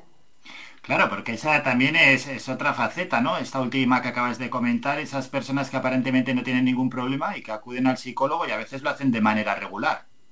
Sí, ¿no? Y sobre todo muchas veces es porque eh, necesitan, bueno, sienten que a lo mejor hay algo en su vida que no termina mucho de encajar o hay un pequeño bloqueo. No tiene por qué haber un gran problema, ¿no? Ni una depresión, ni ansiedad, ni nada, sino dice, oye, pues siento que no tengo las herramientas suficientes pues para seguir avanzando o afrontar ciertas cosas. Pues vienen a terapia, ¿no? no a veces son terapias de poquito tiempo, y, recogen herramientas, ¿no? incluso a veces eh, no se dan cuenta de las propias capacidades y potencialidades que tienen como persona, ¿no? Y nuestra función como psicólogo es eh, potenciar a la persona como que la herramienta eres tú y todo está en ti, ¿no? Y que bueno, necesitamos cosas externas que nos ayuden, pero que también nosotros somos grandes por dentro, ¿no? Y sobre todo esas personas que vienen pues con muchas depresiones, con como muy negativos, ¿no? Darse cuenta que, también, igual que tenemos ese lado, tenemos todo un lado de potencialidades y de capacidades que muchas veces, ¿no? El psicólogo simplemente se lo hace ver, ¿no? Y, darse cuenta que también eres esa persona. Y es que es verdad, eso y muchísimo más. Hemos ido aprendiendo en todos estos episodios, todos los miércoles aquí en la, en la sección Mentalízate, ¿no? Y también las diferentes terapias que utilizáis. Sí, ¿no? Eh, la terapia, la principal, como siempre he dicho yo, te la va a dar la persona, ¿no? Porque cada paciente es único, ¿no? Y, al final también te vas adaptando a lo que el paciente necesita, ¿no? Pues desde terapia conductuales, desde terapia de expresión de las emociones, terapias de grupo, terapias del juego, ¿no? Creo que yo me gusta muchas veces jugar en sesiones, ¿no? Con, con los usuarios porque creo que es importante, ¿no? Terapia sistémica, es decir, hay tanta variedad que al final eh, cada paciente, a ser, como digo yo, único y especial, te va diciendo lo que necesita y lo que va encajando. Y yo creo que es importante que la persona, bueno, eh, también diga a veces, ¿no? Eh, oye, pues a mí me viene mejor esta técnica que lo otro, ¿no? Y bueno, es muy variable, ¿no? Y a razón también de cada persona y dificultad que tenga, ¿no? utilizaremos una u otras. Y luego todas las facetas y acciones que se han ido analizando, desde la adicción a cualquier tipo de droga, al dinero, desde depresiones, desde el, último episodio, ¿no? Que hablábamos de esos problemas con la conducta alimentaria, en este caso relacionados con la bulimia, con la anorexia, etcétera. Es que al final se iban descubriendo aspectos de la psicología que imagino que para muchos eran desconocidos, pero que ampliaban ¿no? el, horizonte y, mostraban la verdad de lo que es la psicología. Y no nos olvidemos ¿no? que, que hemos llevado dos situaciones, o tres, yo creo que tres, ¿no? Creo que hemos hecho mucho hincapié en la situación COVID, ¿no? Tanto durante como el post, ¿no? De salida del COVID, momento volcán de La Palma, ¿no? Eh, de cómo hemos vivido, ¿no? A nivel psicológico eh, sobre todo los isleños, ¿no? lo que es vivir un volcán en plena erupción después de tantos años y la guerra de Ucrania, ¿no? Creo que hemos pasado, ¿no? Por, etapas que yo creo que en un año y tres meses, como dice, han sido mucho, ¿no? Y, como también los psicólogos eh, hemos acompañado, en este caso yo he intentado, ¿no? Transmitir y acompañarles a, las personas que se pudiesen sentir identificadas dando un poquito ¿no? de, mi experiencia y de mis conocimientos. Claro, y es que al final la actualidad va generando nuevos campos, lo que has comentado, la guerra, la COVID, el volcán. Luego también íbamos comentando noticias en directo, por ejemplo, eh, la de Simón Biles, cuando en, en, los Juegos Olímpicos se tuvo que retirar por aquella presión que estaba sintiendo y que encima aquella parte, ¿no? Que era que que por un grupo de, aficionados era incomprendido. decir, pero si vas a salir y vas a ganar, si eres la mejor de la historia, sal, lo que es realmente fácil. Y ahí nos mostraste que, bueno, que no es tan fácil ¿eh? saber gestionar toda esa presión y todo el éxito anteriormente acumulado y sobre todo las expectativas que tenían los aficionados de todo el mundo. Solo le valía ganar. Bueno, no, le valía ganar, le tenía que arrasar. Sí, totalmente, ¿no? Sobre todo también ¿no? redes sociales eh, en las diferentes etapas ¿no? que, puede vivir una persona, de cómo afecta a los niños, a los adolescentes, al adulto, a las parejas, ¿no? Hemos hablado incluso hasta llegar al extremo de la adicción, ¿no? Por, las redes sociales, ¿no? Y eso también hemos hecho mucho hincapié, ¿no? En, eh, hablar de situaciones que a la gente le cuesta, como puede ser el suicidio o el intento de suicidio, ¿no?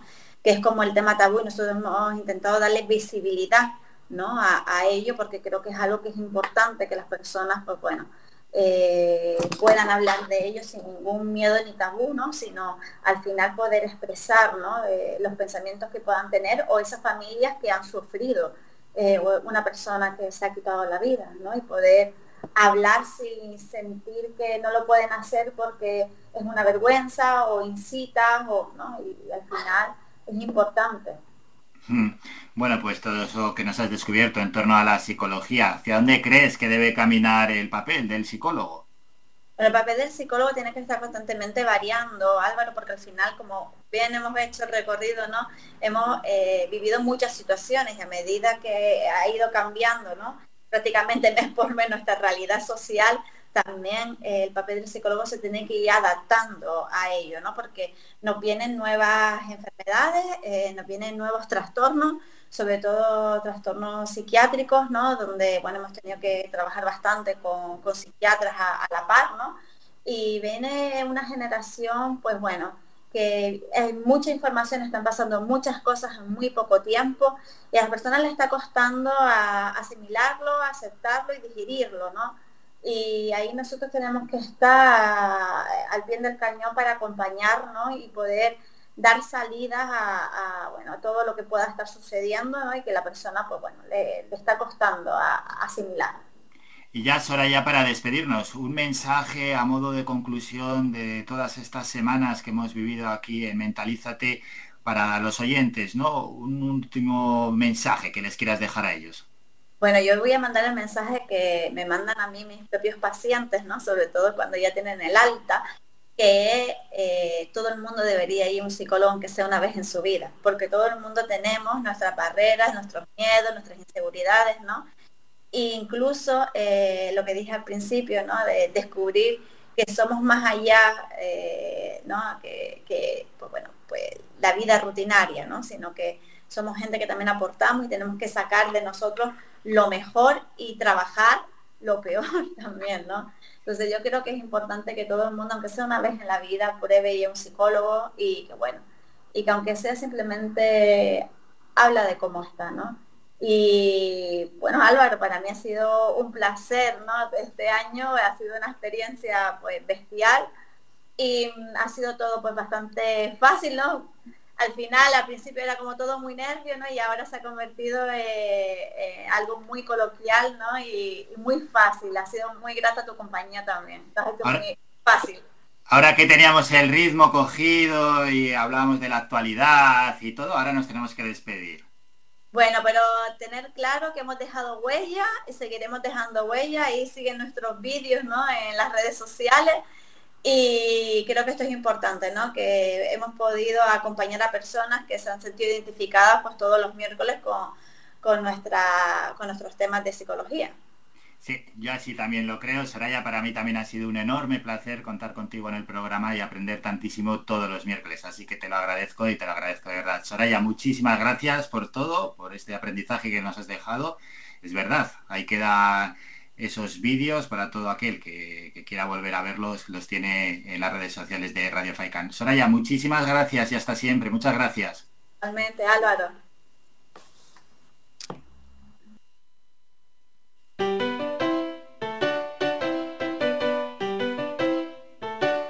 Estás escuchando Faikan Red de emisoras Gran Canaria. Sintonízanos en Las Palmas 91.4. FAICAN Red de Emisoras. Somos gente, somos radio.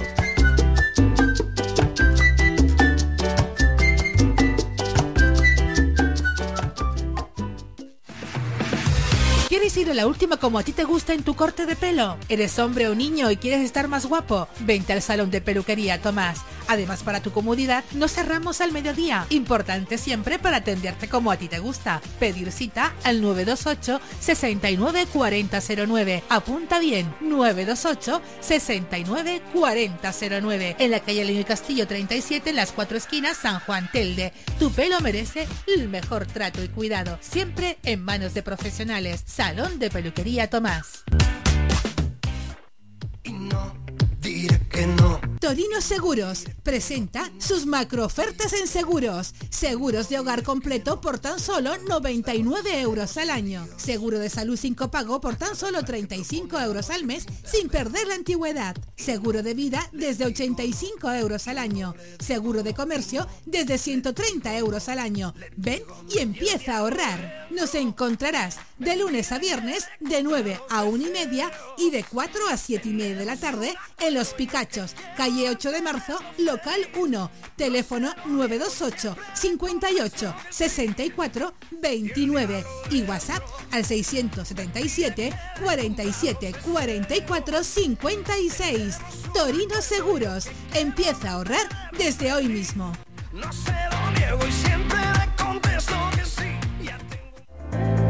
Faikan Red de Emisoras, emitiendo desde Gran Canaria, Lanzarote y Fuerteventura para el mundo. Escúchanos en internet www.radiofaikan.com. Visita nuestra página web www.radiofaikan.com y descubre las últimas noticias, entrevistas y novedades de nuestros programas, así como volver a escuchar tus programas favoritos en repetición www.radiofaikan.com.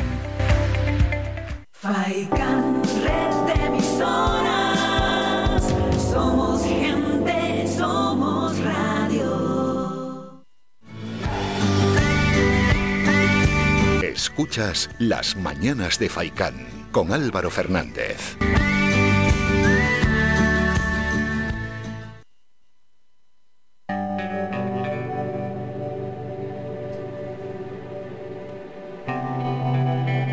Últimos minutos del programa, antes de ir con el cierre y la despedida, tenemos tiempo para escuchar una canción más, una canción realmente bonita, esta de Luz Casal, Sentir. Deja de lado los contratiempos, tanta fatalidad. Porque creo en ti cada mañana.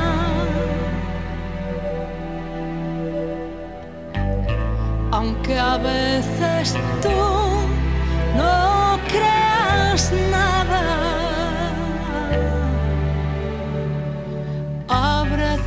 Alas al pensamiento y déjate llevar. Vive y disfruta cada momento con toda intensidad. Porque creo en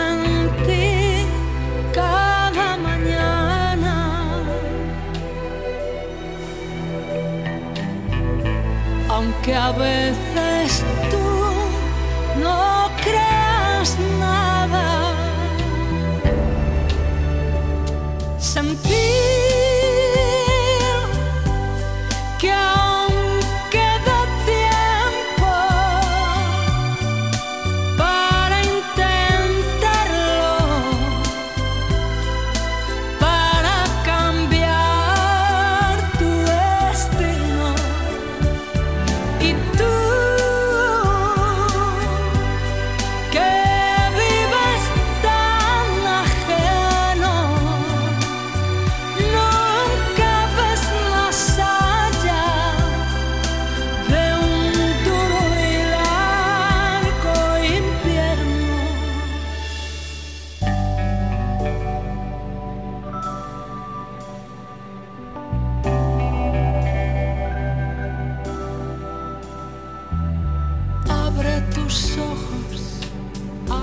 otras miradas anchas como la mar. Rompe silencios y barricadas, cambia la realidad. Porque creo en ti cada mañana.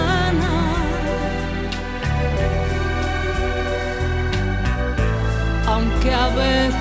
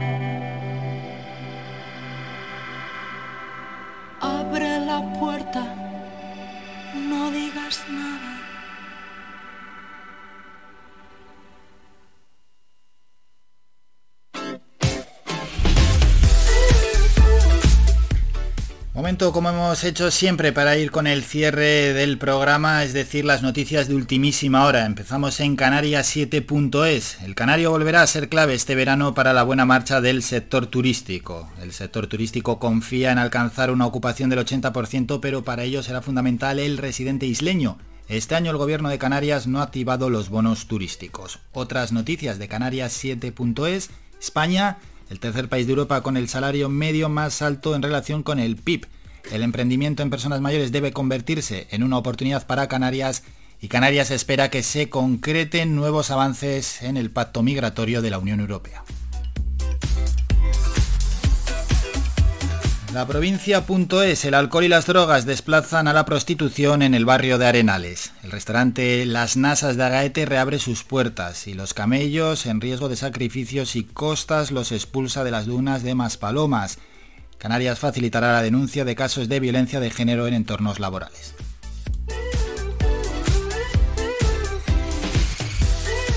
Agencias en este caso de ámbito más cercano. Torres agradece el compromiso del gobierno de Canarias tras del gobierno con Canarias tras aprobar más de 360 millones en inversiones para las islas. Investigado por provocar un conato de incendio forestal en Gran Canaria al encender un fuego para hacerse un café.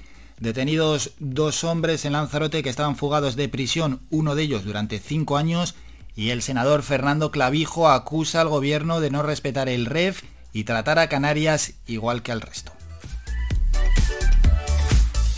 Y último que hacemos son las agencias de ámbito general. El BCE se reunirá hoy de emergencia para examinar las condiciones del mercado. Rivera tacha de inaceptables los insultos de Argelia a Álvarez, pero insiste en recuperar las relaciones bilaterales. Gazprom reduce el suministro de gas a Italia en un 15%. Y en Andalucía, Moreno critica el lío monumental del gobierno en política exterior y ve frustración por el efecto del pacto ibérico. Y Espada subraya que encara el 19J sin el aparato de la Junta frente al abuso de propaganda de Moreno. Hasta aquí las noticias de última hora. Vamos con la despedida.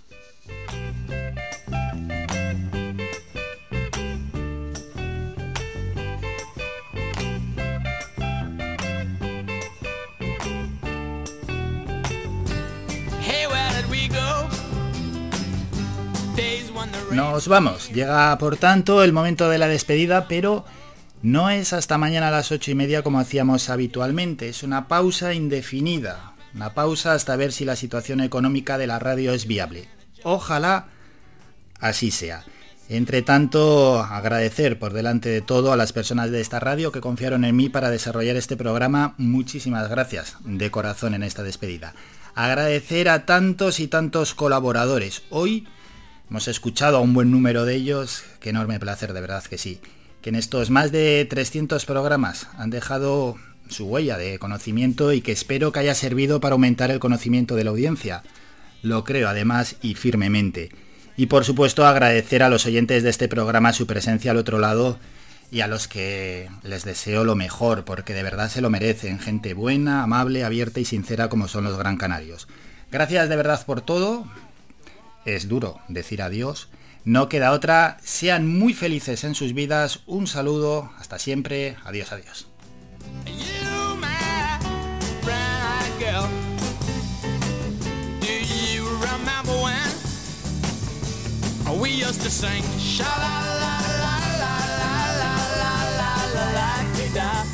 la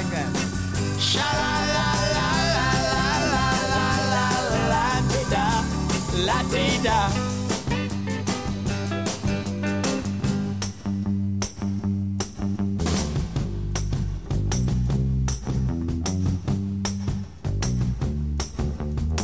So hard to find my way.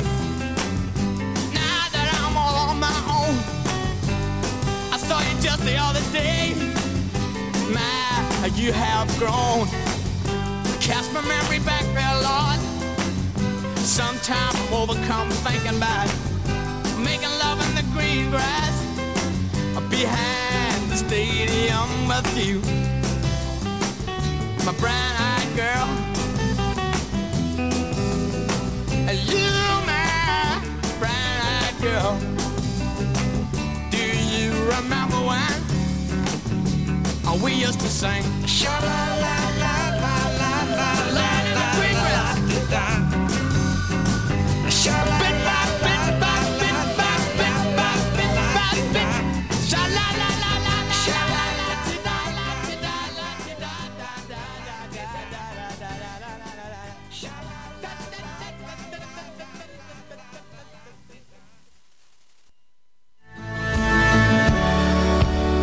Escuchado Las Mañanas de Faicán con Álvaro Fernández. Le esperamos de lunes a viernes de 8 y media a once y media.